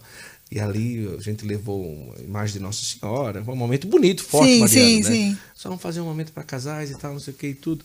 E foi bonito, foi Deus fez e tudo. Pois depois não se reuniram as solteiras e pediram que. Obrigaram, não pediram não, obrigaram. e mudaram a programação do encontro e fazer um momento só para solteiras. Oh, meu Deus. Porque elas viram o mover de Deus para os casais e disseram: agora peça a Deus para agir nas solteiras. Eu disse: Amém, não, mas não é amém. assim, calma, tenha paciência.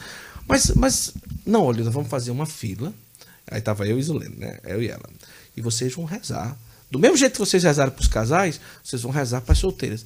Eu disse: mas meu Deus, como que eu vou? O que é que eu vou falar? O que é que eu vou ministrar? Como que vai ser? Mas foi tão engraçado nesse momento, porque. Você lembra a música, amor, que eles cantavam? Você lembra? Não. Nossa, eu só sei que era uma música assim de clamor. Mas E eu- tava eu confesso- súplica não, Mas eu enorme. confesso que eu, quando eu abri o olho, que vi aquela solteira clamando.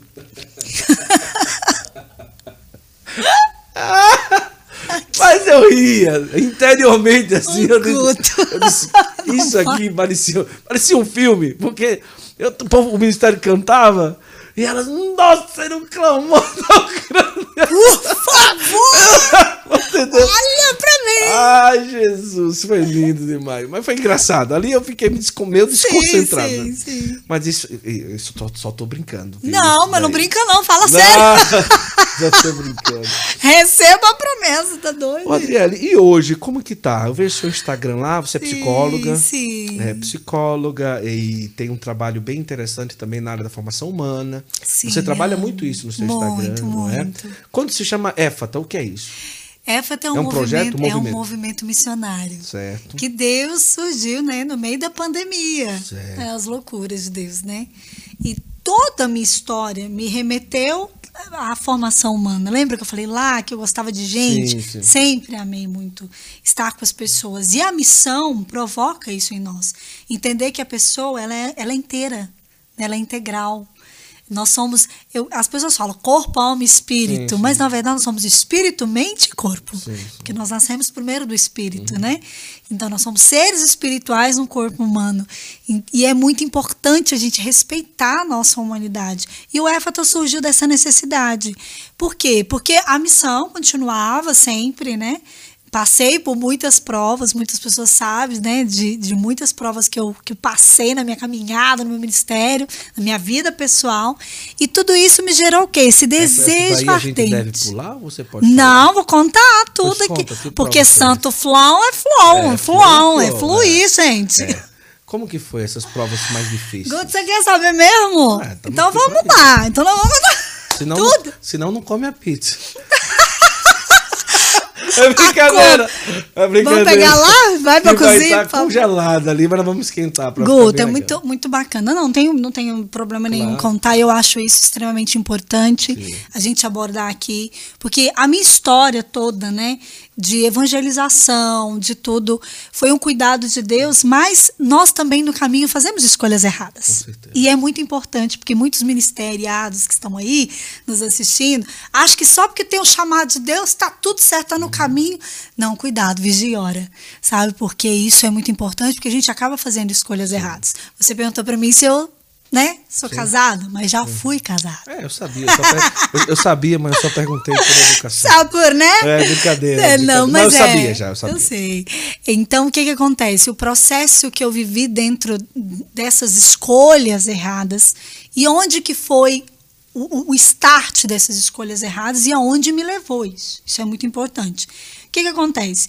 Pela minha imaturidade, né, pela, pela despreparo humano, emocional para viver tudo isso, que era o novo de Deus, o chamado, a espiritualidade foi linda. Eu falo que eu sou apaixonado porque Deus cuidou o tempo todo de mim.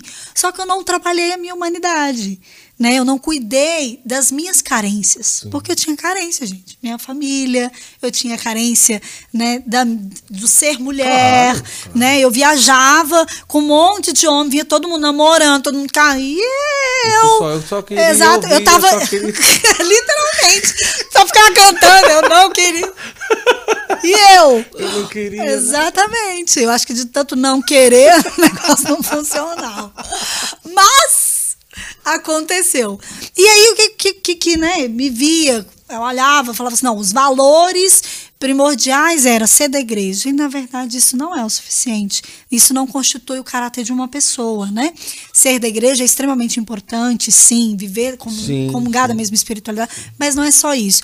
Então assim, a minha carência, a minha fome igual aqui essas mulheres clamando, né? A minha fome, essa necessidade de ter alguém do meu lado, que me acompanhasse, etc e tal, me provocou o quê? Não enxergar todas as características que era me proposta. Então eu acabei me envolvendo com uma pessoa que aparentemente é, o testemunho era que tinha parado de usar drogas, não usava mais, e certo, tinha um testemunho certo. muito bonito e tal, não sei o que, nananã. E fui me envolvendo, vivi a castidade, vivi tudo direitinho. Isso é uma coisa extremamente importante, por quê? Porque eu vivi esse processo da castidade, mas de uma maneira um pouco opressora. Eu estou abrindo isso, mulheres, para que vocês abram também a mente e os ouvidos para que entendam as artimanhas do uhum. inimigo. Castidade não é só abstinência de sexo, uhum. viu? Castidade é uma afetividade sarada. Uhum. E era o que eu não tinha. É como se eu estivesse com muita fome. Muita, muita, muita fome. E quando você está com fome, você olha lá um prato cheio de barata e acha que é uma lasanha maravilhosa. Uhum. Hum. Então você entra com tudo ali. Então o que acontecia? Como eu já estava com a minha afetividade, não estava sarada, eu enxerguei essa pessoa como sendo a salvador da pátria. E aí, quando ele se propôs, ah, eu vou viver castidade com você, eu achei que ele era o príncipe só porque ele vivia castidade comigo, só porque ele aceitava. Sim. Só que eu não via né, as artimanhas, as mentiras, a, a forjadas, sabe, de, de, de, de, sumiços, muitas, muitas características que foram, hoje eu tenho plena consciência sim, disso, sim. mas que me deram a entender e eu não queria enxergar, porque eu pensava, e ele também colocava isso para mim, ah, ninguém vai viver isso que a gente vive.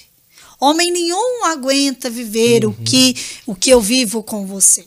Então assim, ele era realmente fiel no processo da castidade, mas em outros mentia, né? em outros enganava, em outros é, forjava o caráter, usava droga uhum. escondido. E eu não tinha noção nenhuma disso. E como a nossa vida era show, show, show, ele me acompanhava, porque ele se tornou meu produtor, então virou aquela coisa. Né? E tudo isso eu não enxergava. Quando eu casei, outra coisa extremamente importante, escute a sua família. Uhum. Ouça aqueles que te amam, por mais que você não entenda, por mais que você não compreenda. E a minha família, não em nenhum momento assim, é, me colocou contra, mas em todos os momentos que pôde, ia dando os alertas, sabe? Falar: olha, observa, isso aqui tá estranho. Olha, isso aqui não, mas ele vive castidade comigo. Sabe? Eu me prendi. O ponto era esse. É. Ele, homem nenhum vai conseguir. Homem, lembre, gente, vou repetir de novo, castidade não é somente abstinência de sexo, é uma afetividade uhum. sarada. Quando você está inteira, você, te, você está pronto para viver um relacionamento. Fora isso, não se submeta. Porque a consequência foi, me casei né, um casamento bonito, foi tudo direitinho, né? Depois de seis meses de lua de mel, que foi os seis meses que foi o que eu vivi casada, ele fugiu de casa, ficou 20 dias sumido, usando droga, Nossa. e voltou 12 quilos a menos. E realmente confessou para mim que ele nunca tinha parado. E aí o meu mundo literalmente que caiu. Você tava? Aí eu tinha 25 anos. Então foi, foi, foi bem pesado para mim, porque eu não sabia lidar com aquilo. E juntou a vergonha que eu tinha da minha família, porque minha família, de uma certa forma, tinha me avisado. Sim. Então eu guardei tudo para mim. E eu achava que não, Jesus ia curar. A solução era: Jesus cura tudo. Jesus cura, se a pessoa quer. Hum. Então foi a minha busca. Guto, ali começou que nós nos separamos de quarto, né? Nós não tínhamos vida matrimonial, mas eu tinha feito um compromisso com ele. Eu falei: olha, se você realmente quiser mudar, eu vou te ajudar. Nós seremos amigos, casal de fachada. Sim. Porque nos shows de mãozinha dada, Sim, marido e mulher, sim, sim, tá? Casal de fachada, mas. Nossa, mas que terrível viver assim. Nossa, Nossa, e o que- pior é. Não, assim até que vai. O pior é a consequência de tudo isso. Calma. vai piorar. Ei, eu queria dizer, calma que vai cenário piorar, né? Minha filha, é- só é um botãozinho assim que bota no silencioso, viu? O celular. E daí que eu botar um botãozinho do lado que o bicho fica treco, treco, treco, fica agoniado aí. Vamos lá. Então, A cara dela. Botou, neguinha? Ô, filho, é nove e meia pra buscar o padre Gabriel, tá bom? Já pediu, ele pediu pra avisar, tá? Débora, é só pra avisar. Não, mas não tá, aqui tá tranquilo, é só pra um recado de uma pessoa que vai buscar, né? Nós não. Tem. Pode arrochar, vai, quero... quero ver- Desculpa falar isso aí. É brincadeira. Eu quero ver o fim do desastre. meu filho, e pior que tem. E tem muito desastre. Desculpa, Adriano. Mas tem muito, Guto. Desculpa, vai, Não, que lá, desculpa, Vai lá, meu. vai lá, vai lá. Hoje, graças a Deus, eu tenho muita tranquilidade de falar sobre isso, porque é algo que Deus curou, né? E isso é, é- isso é importante, né? A gente saber até onde Deus permite, mas também até onde a gente quer sair disso, sair dessa condição. É por isso eu, eu brinco, é, tenho a total liberdade aqui, porque nós somos amigos, querido. Então, o que que acontece? Eu vivi isso depois a gente começou a viver um casamento de fachada, acreditando que Deus iria fazer tudo. Só que, gente, de novo, a nossa humanidade faz parte da nossa integralidade, né? Então, assim, Deus faz de acordo com o nosso livre-arbítrio. Ele não vai interferir na sua escolha se você não quiser, se você não permitir. E eu não compreendia isso. E aí nós fizemos um voto de que ele não iria me encostar como homem. Só que quando ele usava, ele tinha as necessidades de homem. Então começaram-se ali os abusos sexuais, agressões, muitas agressões, agressões físicas, emocionais, morais. E assim, o pior, né? Usava da própria espiritualidade contra. Então eu, eu tinha culpa, eu achava que eu tinha obrigação de mulher de suprir mesmo não querendo, porque eu era casada, eu que estava vivendo errado. E na verdade isso não é verdade, gente, pelo amor de Deus. Isso é um sofismo que o diabo usa de uma inverdade para nos matar, moralmente, espiritualmente, fisicamente. Então, muitas vezes que vocês me viram cantando, eu estava com a gola até aqui o pescoço, porque eu estava inteira roxa, porque eu apanhava nos bastidores, era beliscão, era tapa, era tudo que vocês imaginar, né? Ele, ele fazia questão quando a gente não estava no, nos shows, né? Só não batia no rosto por causa, né? dos outros, mas fora isso, apanhei muito. Foram 27 agressões ao todo, que a gente contou. É, oito vezes eu sofri abuso, estupro mesmo, onde de parar no médico, etc e tal. Então, assim, foi muito sofrido. Adriele, mas e aí, essa pessoa? Gente, hoje de verdade, eu desejo todo o carinho do mundo para essa pessoa, toda a cura, toda a libertação. Não estou aqui para julgar a pessoa, porque ele também não fazia isso em sã consciência, ele estava doente, tanto quanto, né? Mas eu, eu preciso levantar essa bandeira para que as pessoas entendam que uma escolha errada leva à morte. O salário do pecado é a morte, né? E onde foi parar isso tudo? Num belo dia, né? Quando a gente já não aguentava mais, eu estava assim Você, não- você insuportavelmente. falava com seus pais? ou Não, guardei tudo pra mim. Nossa. Tudo. Ninguém sabe. Só tinha uma amiga que, que era evangélica e que me acompanhava, que me ajudava, que estava comigo. E tinha uma outra amiga que, por ser da igreja, eu tinha muito medo de me abrir para as pessoas da igreja. É porque o pessoal já ia condenar de, Sim. de cara, né? E eu, aconteceu isso. Uma vez Sim. eu fui pedir uma ajuda, a pessoa chegou pra mim e ficou preocupada com a situação da droga e não com a situação do abuso. Eu tinha ficado uma semana sem andar. Pra você ter noção do, do, do quanto eu fui machucada. Tive que passar por um proce- procedimento cirúrgico para costurar. Entende? E eu cheguei pra pessoa da igreja para desabafar, pedir socorro, a pessoa preocupada com ele, não comigo. Por quê, gente? Não é, não é para julgar também. Isso é falta de informação. Porque a pessoa acha que nós temos que ser submissas a qualquer custo. E, na verdade, a submissão não é aceitar tudo, mas é estar abaixo da missão do homem. Submissão é abaixo da missão. Então, assim, o homem ele tem que ser o provedor, ele tem que te dar segurança, ele tem que te dar carinho, sabe? Ele tem que ser parceiro. né? Ele não é o autoritário, não é aquele que te agride, aquele que degrine a tua identidade de filho. Isso aí já não é. conjura matrimônio, não, não. né? Então assim, eu vivi muitas situações, Guto. E eu, eu, enfrentava traficantes, eu ia atrás de traficante de arma, eu busquei várias vezes, vocês não têm noção. Até que num ponto que começou a acontecer, num desespero muito grande, uma pessoa, um anjo da guarda, chegou para mim e falou: Adriana, eu vou te levar na pastoral de sobriedade. E aí eu fui na pastoral de sobriedade da minha cidade, aonde a pessoa que palestrava me conhecia, sabia que eu era cantora, ele não me reconheceu. Nossa. Eu emagreci, eu parei de fazer missão, eu parei de cantar, eu comecei a me afastar dos shows, comecei a afastar de tudo. Eu tinha nojo das pessoas da igreja. Eu tinha repulsa de tudo aquilo, porque eu achava que eu vivia uma mentira, e realmente eu vivia uma mentira. Não tinha por que subir no palco falar de Deus, sendo que eu não estava acreditando, porque Deus não o curava. Uhum. Né? Isso era uma das coisas que era jogada também toda vez que a gente discutia. Ele colocava assim para mim: Adriele, você tem dom de cura e libertação, você cura todo mundo, por que, que você não me cura? Então eu me sentia culpada pelo uso. O tempo todo era culpa, culpa, culpa. Então, minha linda, é muito importante eu falar isso para vocês. Estou abrindo situações que talvez você esteja se identificando, talvez você passe por esse abuso moral, emocional. Então, cuidado, às vezes não chegou no processo da agressão física, mas dá para você parar antes de chegar porque começa com essas pequenas chantagens e manipulações emocionais. Foi o que aconteceu comigo. Isso resultou que, num show que eu tinha que cumprir, agenda, que tinha. Eu parei de fazer agenda, mas eu tinha algumas agendas para cumprir. Nós fomos fazer um evento chamado Tots Tours em Goiânia. Eu, Thiago Brado e Adriana. Fiz o show, foi lindo, maravilhoso. Eu tinha sofrido uma agressão antes. Fui para o show. Sorri para as pessoas, só que eu estava num nível de estresse assim, Nossa. absurdo. Quando eu saí do show, eu peguei uma bactéria que subiu direto para a cabeça e ocasionou um aneurisma cerebral. Nossa. Eu fiquei 30 dias, 34 dias internada, 14 dias em coma. Totalmente desenganada pelos médicos. Tive morte encefálica, 80% de sangramento do cérebro. Subiu direto, aneurisma, puf, estourou. E nisso, os médicos pediram a minha mãe para autorizar a minha volta do coma, porque tinha que voltar.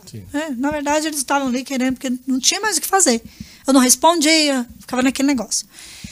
E aí minha mãe falou, falou assim, tudo bem, ela pode voltar. E aí os médicos deixaram muito claro, falou, ela vai voltar cega, se ela voltar viva, ela vai voltar cega, por quê? Porque o sangramento foi na hipófise uhum. e, e umidificou a, a, retina inteira, destruiu a retina dela. Então ela vai ficar cega, é uma das garantias que a gente vai ter. Ela vai ficar paralisada do lado esquerdo e foi falando. N coisas negativas. Minha mãe falou, tudo bem. Eu vou. Eu, a única coisa que eu quero é que um padre venha dar unção dos enfermos antes de qualquer coisa. E os médicos liberaram, chamaram o padre Paulinho daqui de São Paulo, um querido padre Paulo Borges, que é que nem eu, desastradão. Ao invés dele pegar o olhinho, ele foi lá e tacou o potão, assim, saiu com o pote e correu para São José dos Campos. Vou lá dar mesa para essa menina, que era o meu diretor espiritual na época. Quando ele chegou lá, ele com um pote desse tamanho de jaqueta, isso minha mãe me conta, que na hora que ele entrou na sala, no, no meu quarto, ele derrubou o óleo. E derrubou, fez aquela bagunça na, no quarto inteiro, que tinha, tem todo o processo de contaminação, né, limpeza e tal. As enfermeiras desesperadas, os médicos desesperados. Diz que no meio daquela cena, ele gritou, ele falou, para tudo, para tudo. E minha mãe parou, todo mundo parou. Ele falou, ela está sendo curada. Porque o evangelho de hoje diz que o vaso de alabastro tem que ser quebrado. Sim. E ele acabou de ser quebrado. Aí ele se sujou todo de óleo e me deu um abraço. O médico é desesperado, Nossa, porque no né, todo o processo de contaminação. Ele me deu um abraço, me sujou todo de óleo e foi embora. Não acordei, gente. Não acordei no mesmo dia. Deus fez minha mãe esperar o processo da cura. Deus fez que nem Lázaro, né? Esperou uhum. quatro dias. Na verdade, não esperou nem isso tudo. No outro dia, 24 horas, no mesmo horário que o padre estava, eu acordei, abri os olhos. Nossa enxergando tudo. tudo. Foi aquela loucura, eu lembro dos médicos correndo, né? tem alguns relapsos de algumas coisas, e, e os médicos falavam para mim: dizer sim era para eu piscar uma vez, dizer não duas vezes. E aí começou a comunicação. Aos poucos eu fui voltando os movimentos, respiração normal, meus órgãos todos normais. e o sangramento no cérebro estancou. Nossa. Milagrosamente. Secou. E assim, os médicos, eles hoje usam o meu caso para ajudar outras pessoas. De novo, né? Sim. Estudando. O tempo todo, você percebeu? Como Não Deus faz. não? E sabe quem que eu escutava 24 horas? Minha mãe pegava a palestra de um ser chamado Tarcisinho, que é o Padre Léo, Padre Léo. e colocava o fone no meu ouvido, mesmo em coma. Eu escutava ele o dia inteiro, o dia inteiro, o dia inteiro. Você lembra quando eu tava em coma? Não. Da voz dele. Lembra da voz dele? da voz do padre. Eu lembro muito, porque quando eu voltei pro quarto, isso, tá, eu tava lembrando, minha mãe tá em casa esses dias, lembrei pra minha mãe, falei, mãe, você lembra quando eu voltei pro quarto e, e eu falei, qual foi a primeira coisa que eu falei? Ela falou assim, você pediu pra ligar na canção do Padre Léo. Eu falei, então eu, eu lembro da voz dele, a voz. Eu não lembro de cenas lá, mas a voz era muito A nítida. pessoa quando tá em coma, ela sabe que tá? Eu acredito que sabe, eu não sei, Fê, a Fernanda Não, é mas você não esteve lá, ué. Não, mas eu Não. não, eu não sei. Ah, não. Eu não, não imagino saber, porque assim, eu não lembro de nada. É como se, por exemplo, é, dormiu e depois de 14 dias acordou. Acordei. É. É assim mesmo. O que eu senti, a minha experiência foi essa. Então, talvez, assim, realmente não vê o tempo passar. Não. Não, Ah, entendi. Não. O mais louco. Sonhos, lembranças. Não, nada. isso eu não tenho. Eu só lembro do timbre da voz, voz do, do padre. padre, só. só. O timbre dele era, é muito nítido. Tanto que a primeira coisa, quando eu voltei pro quarto, que eu podia ligar a televisão, eu falei, liga, Padre Léo. Que era a sensação dele estar falando na minha cabeça. Só. Eu tenho alguns relapsos de, de memória de voltar. Do, quando eu fui voltando Certo. né? Porque assim, eu fiquei muito tempo sedada, Uhum. eu fui voltando e tal. Mas isso que foi muito rápido a minha recuperação. Do, da- do momento que eu acordei, eu demorei três dias para ir pro quarto. É um milagre mesmo. Fui voltando, assim, naturalmente. Eu- e, e- e eu, espoleta, né? Eu falava, vamos, doutor, vamos embora. Porque eles queriam pesquisar. Eles fizeram 23 ressonâncias magnéticas para comprovar que foi milagre. Ai, meu Deus, Não ressonância eu não gosto, não. Ressonância, ressonância eu, eu, eu, eu- tento emagrecer, não é pra outra coisa, é porque eu tive hérnia de disco. E. Mas é, parece que eu fui curado também. Que uma Amém. mulher rezou e disse tá curado e nunca mais eu senti nada. Então foi. Amém. Mas também não posso descuidar. Eu tô tentando emagrecer, mas não é por outra coisa também, é pra não entrar mais dentro de um tubo daquele. Você não gosta? não, eu fiquei com fobia. Você nu- nunca teve fobia de Não, entrar? não, acho que eu acostumei tanto que. Sabe qual era a minha sensação? Que eu não ia ficar, eu ia ficar entalado lá. e quando puxasse a mesinha, não ia dar, ia ser uma, uma rolha de vinho assim. E eu ia gritar, me desentala. Era o meu.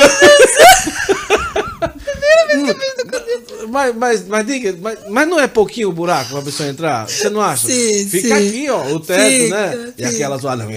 E o barulho, né? Quando a mulher disse, vai, vou entrar, e botou eu dentro, eu disse, volta, volta, volta. Eu disse, eu vou passar quanto tempo? 12 minutos. Eu disse, não, vou não, vou não. Aí comecei a suar, suar, suar. Você deu fobia mesmo. Deu fobia, porque ela não me avisou que, que o buraco de trás era aberto. Eu pensei que eu ia ficar que nem um caixão lá dentro. Eu disse, pronto, eu vou morrer aqui. Aí foi que chamou minha esposa e eu suando, suando. Ai, Mas a minha sensação é que eu ia ficar entalado lá, um cabo desse tamanho, né? Mas tem muita gente que tem fobia. tem, tem que sedar. Eu, muito, eu, é. eu, eu não vou mais nunca pra aquilo ali, graças Em a Nosso nome Senhor, de né? Em nome Jesus. de Também não quero voltar nunca Não, mas mais. também Obrigada. 23, né, minha filha? Não, Também. chega, pelo amor de Deus. E aí saiu do hospital. Aguentar. Nossa, eu lembro que os médicos chegavam. Vamos lá, vamos atualizar o cronograma. Idade. Ho- Hoje ou não? Não, que saiu. Não, é hoje não, não é bom saber essas coisas. Naquela época. Eu tenho cinco anos que eu tô curadinha. Ai, graças a Deus. maravilha. Tenho cinco anos. Sim, mas peraí. Vamos lá. Cinco anos e o casamento, como resolveu? Sim. Coitado. Quer saber da tragédia? Você tá. Não, vamos lá. Depois de tudo isso que eu saí do hospital, graças a Deus, saí sem sequelas. As pessoas perguntam, você tem se- Não, não tenho sequelas é, de, de memória. tá? Algumas coisas eu- esqueço, algum, de algumas pessoas eu, Mas a eu minha esposa esqueci. também tá. esquece também, então não Então, graças a Deus. Então, assim, foi só isso, mas eu tive só as, as- a imunidade que baixou, mas assim, para comprovar que foi milagre mesmo, né? Porque as pessoas ainda não perguntam, foi, como é que você tá? Tô bem, gente, graças a Deus.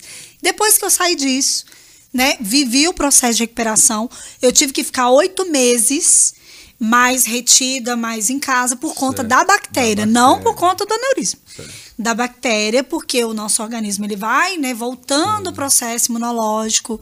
E aí eu tinha que ter repouso. E os médicos, a única recomendação que eles passaram é não passa raiva nem passa muita alegria.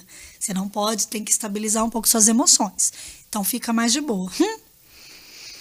Sai do hospital 15 dias depois, o ser humano, né, teve uma crise muito grande, teve uma abstinência muito grande e usou crack a noite inteira. E aí ele me agrediu Não, muito. Você continuou com ele depois Sim. que saiu do hospital. Depois que eu saí do hospital, Ah, entendi. eu não, eu fui na, na família, falei que eu não queria mais. E aí a família pediu até estabelecer um lugar para que ele pudesse ficar, que eu ficasse com ele. Falei, tudo bem, só que eu estou em tratamento, né? Minha família lá, beleza? E aí foi nesse final que ele me agrediu. Aí foi uma agressão muito feia, assim, aonde vizinhos viram, o vizinho que me salvou, graças a Deus. E aí eu tirei foto, entrei com medida protetiva, e aí foi caso de polícia mesmo. Ah. Infelizmente. A separação não foi tão boa assim. Depois, a gente se perdoou, eu perdoei ele, realmente entrei com processo da nulidade matrimonial, porque, né? Sim, tem Tem tudo a nem, ver. tem nem o que discutir nesse sentido, mas assim, o, mais importante, Guto, é as pessoas compreenderem que não precisa chegar nesse ponto. Não precisa. Sabe? Eu acho que a gente precisa entender que a nossa espiritualidade ela tem que ser equilibrada. Isso. Eu tenho que entender que todos nós temos que fazer a nossa parte. A nossa conversão ela é diária. Ah, porque eu estou em Jesus, Jesus vai resolver todos os meus problemas. Não vai. Né? Depende de mim. Eu faço o ordinário, o extraordinário de Deus.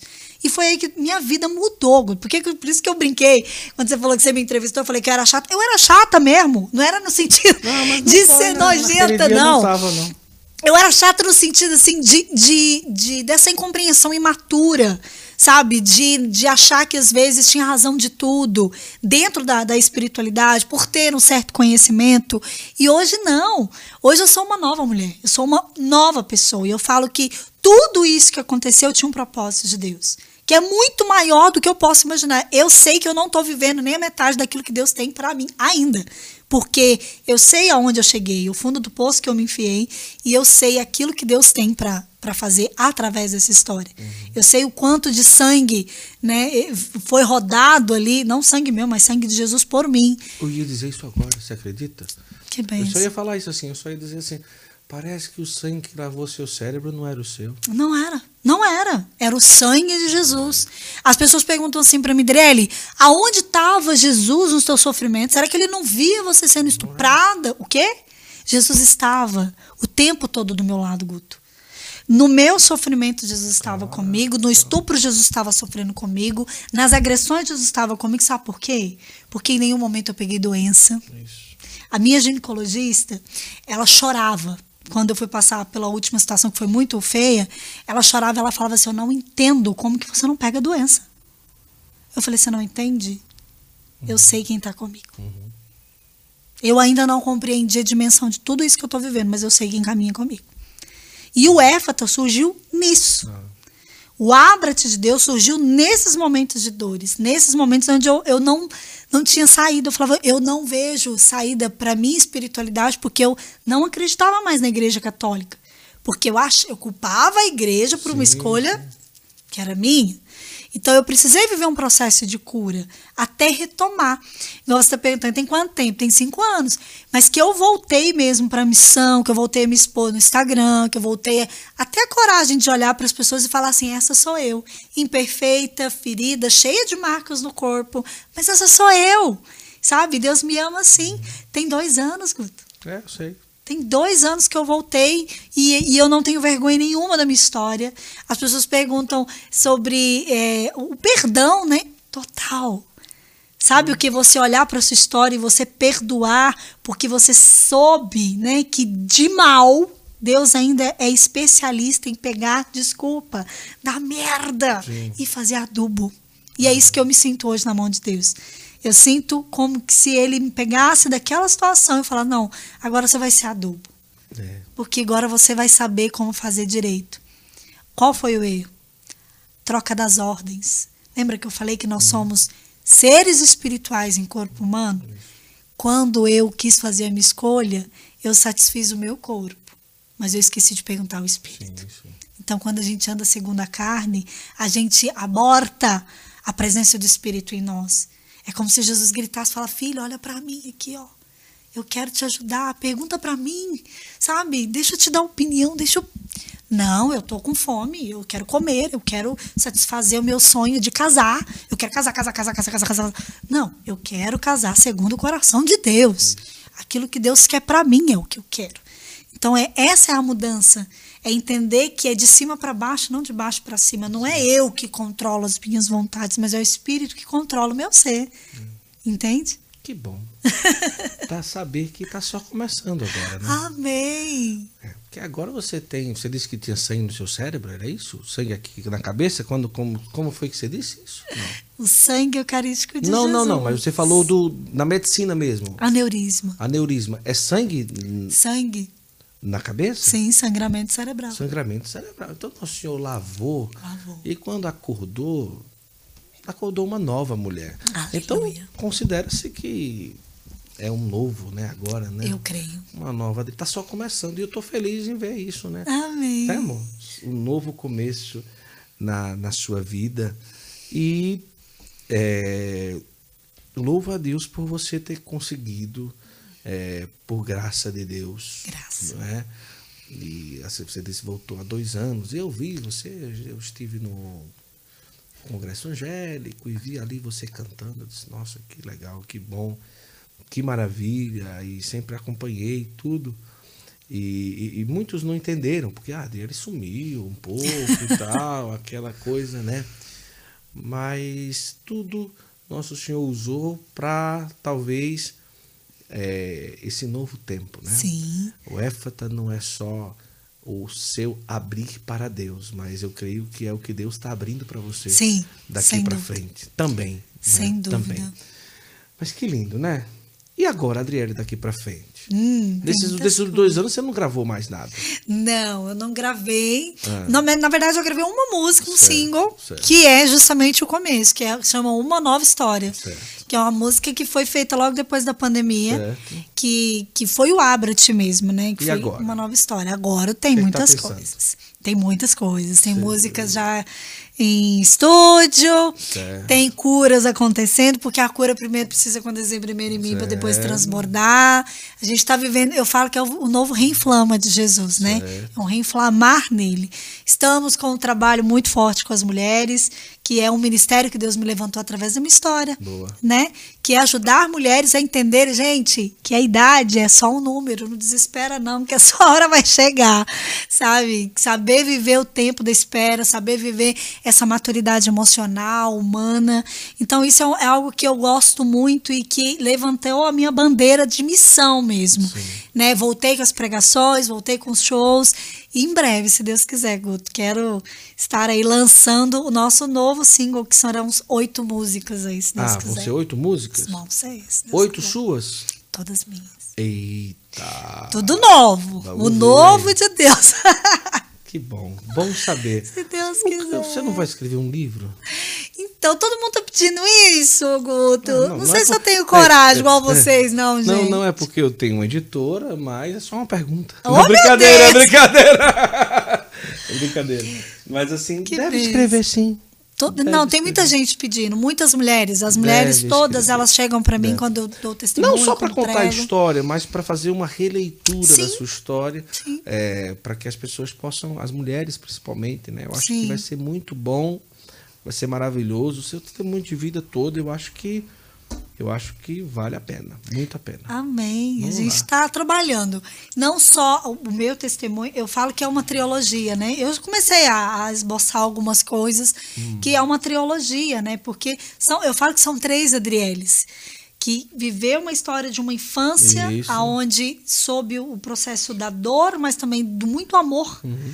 né, da preparação da adolescência onde foi trabalhada toda a sua espiritualidade Sim. e Deus está preparando o triunfo, né, que É. é o terceiro, que é o processo da nulidade saindo aí. Se Deus quiser, orem por mim, rezem por Tá mim. sair E já. se Deus quiser, Deus vai me dar uma família. Minha, não espiritual, porque espiritual tem muitos, gente. Tem filho para dar, vender e distribuir. Vai Graças sim, a Deus. Que bom. Vai chegar tudo. Vai, é tudo no tempo e agora eu não tenho nem um pouco de pressa. Ah, fica tranquila. Vai dar tudo certo. Deus é bom. Que bom. Terminou, filha? Tá bom, não é? Eu acho que eu quero entregar pra você aqui. Ai, que lindo. Que foi a trajetória que eu vivi com o Dom Henrique. Tá vendo? Cada um tem seus pastores, seus mentores. Pois é. Que eu acho que você conheceu. Demais. É que Esse eu- homem é é- extraordinário. É, isso. E daí aqui é uma trajetória daquilo que tudo aquilo que. Não é a história dele, Sim, é aquilo que eu vivi com ele. sim. A sua experiência. É, a minha experiência e por que minha vida mudou por conta do testemunho dele. E aí, com muito amor que eu entrego para que você. Eu acho que vai, vai ser bom. É tudo quero. sim, mas são 120 páginas de, de puro coração. Vou ler, vou indicar e depois vou postar algumas coisas que eu gostei, gente. É. Pronto, porque eu sou assim. mesmo. De é verdade. tudo muito simples, mas tem meu coração. E coração de gordo é grande. Então tá bom. né? Parece. Bum, bum. Eu. Muito obrigado. Amém. Obrigada, Guto. Primeiro, um pela sua generosidade de ter viajado até aqui, porque São José dos Campos dá uma hora e meia, né? Sim, Daqui para cá. sim. E primeiro, também a sensibilidade de ter vindo e tudo, Que né? É, não somos. É, nossa, o podcast está aqui ainda. E você, nossa, teve a disponibilidade. Que já em Juazeiro quase que a gente gravava lá. né? Sim. Que pena Pois que é. não. Mas, Não, não, mas calma, calma. Foi no calma. tempo de Deus. Foi no tempo de Deus. E outra coisa, vamos marcar tanto para Juazeiro, já vou dizer lá o Gustavo para próximo ano, sei lá no crescer. Eu acho que Ai, só que seu testemunho lá no crescer da, da- de Campina Grande vai fazer muito, muito bem Amém. ao pessoal de lá. E muito agradecido, desculpe qualquer brincadeira se eu exagerei alguma coisa. A minha esposa ela fica só olhando assim, ó. Até parece, Ela- ela- né? Ela fica ali. Até parece tudo, que ela não conhece. né, a Imagina. peça. E estou muito feliz que a Ai, gente está aqui conversando. Muito obrigado. Eu que agradeço, Guto. Que Deus abençoe muito, muito, muito essa missão. É um ministério. Né? Vocês levantaram o santo fluir de Deus, É, né? é verdade. É um fluir santo e não é fácil.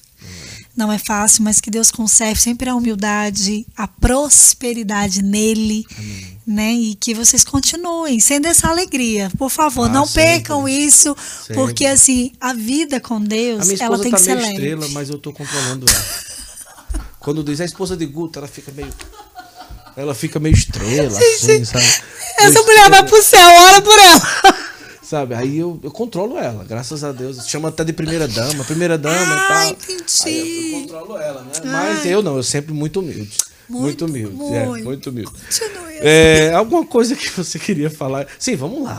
Como é que tá? YouTube, Instagram, Adriele Isso, gente. Éfata. Adriele Lopes, underline Éfata. No YouTube. Não, no YouTube é Adriele Lopes. Ah, Adriele Lopes. E no Instagram, E no Instagram? arroba Adriele Lopes, underline, Underline Éfata. Éfata. E para as mulheres, eu quero fazer um convite mais que especial. Faça. Venha fazer parte da família Desperta Mulher Extraordinária. O que, que é o Desperta Mulher Extraordinária? É um projeto que a gente está levando para o Brasil todo, levantando mulheres que estão muito feridas. Para quê? Para se curarem e ajudarem a curar outras mulheres. Não é só, ah, eu vou lá na plataforma fazer um curso. Não, não se trata disso. São, sim, né? Tem métodos, tem aulas. Eu, eu, Tem eu- plataforma já direitinho? Sim, Tudo? Sim. massa, eu show. coloquei lá toda a minha experiência empírica, que é a minha vivência, boa. mas dentro de métodos práticos da psicologia para poder ajudar essas mulheres. Show. Só que não é só isso, porque eu mentoro elas. Então, através da mentoria, nós estamos levantando mulheres posicionadas. E esse posicionamento é para quê? Para que você se transforme em uma embaixadora e ajude outras mulheres. Boa. Não pode parar em você. Show. Tudo isso tem lá no Instagram. Tudo lá no Instagram, site, no link, no link adrielelopes.com.br. adrielelopes.com e YouTube. Trabalha YouTube, bastante né, no YouTube, Lopes. né? Estamos começando É, agora, YouTube né? é um, é, um, é um desafio, né? É, é um Mas desafio. vamos lá, arrocha não, porque você precisa Amém. estar lá forte, firme e forte, que tá só começando. Amém, Tá gente. só começando. Amém. Eu tomara que quando você é, voltar com tudo aí, a gente convidar de novo, você não diga, não, por favor, não sei o que, mas não. Não, não, não, brincadeira. Vou levar certeza. E ele. Tenho certeza que não. Fernanda, ela é sua assessora? Amiga, é, assessora, assessor, tudo, né? missionária, Ah, amiga, é também? tudo. Que bom. É do Éfata. Obrigado, viu, Fernanda? Show de bola. Meu amor, vou agradecer a você também, né? Que Você te tá aí- aguenta, né? Que aguenta ele, né? Que vai pro céu. E tal. Depois você dá um pedacinho do seu cabelo, relíquia. É, quando eu, como eu disse que era você, ela disse, eu não gosto muito dela, meio enjoado e tudo, mas... Brincadeira. Brincadeira. Eu Brincadeira. não aguento essa pessoa. gente. Pessoal, muito obrigado a você que esteve. Nem dei atenção tanto ao povo, porque eu tava tão assim, meu Deus, onde é que vai pagar? Tá viva aqui, Jesus. Tá viva? Aqui, Muito obrigado mesmo pela sua audiência e eu tenho certeza que um dos testemunhos mais profundos, não pelo testemunho em si, mas pela forma de como hoje a Adriele vê a situação. É, falando agora seriamente, não é brincadeira o que ela passou, não é brincadeira nada no sentido de que hoje ela está aqui, não é? E você que está aí assistindo ou conhece alguém que vive algo parecido, nada está perdido, né? E, e nosso Senhor está pronto. Agora só precisa uma coisa: éfata. Se dá o primeiro passo, acabou, né? Dá o primeiro, abre, abre. Deixa nosso Senhor ir fazendo, faz a tua parte também e vai para cima. Muito obrigado a você que esteve conosco, Adriano. Muito obrigado. Amém. Deus abençoe. Muito obrigado. E- Sucesso. Gente, compartilha, divulga esse podcast, que é um podcast Flor. nosso, católico. Pois é. Tem noção do que é isso? É, riqueza da nossa igreja, gente. De verdade. É, um É, se não está inscrito, se inscreva aí, rapaz. Inscreva logo. Estamos aqui, ó, chegando a embaixo. 100 mil inscritos, com a graça de Deus. E dá uma focinha aí, divulga. E outra coisa, o legalzinho também, um like, Isso, que ajuda para que outras pessoas também é, tenham acesso e consigam acompanhar a nossa conversa. Até a próxima, viu? Deus Tchau, abençoe. pessoal. Deus Tchauzinho. abençoe.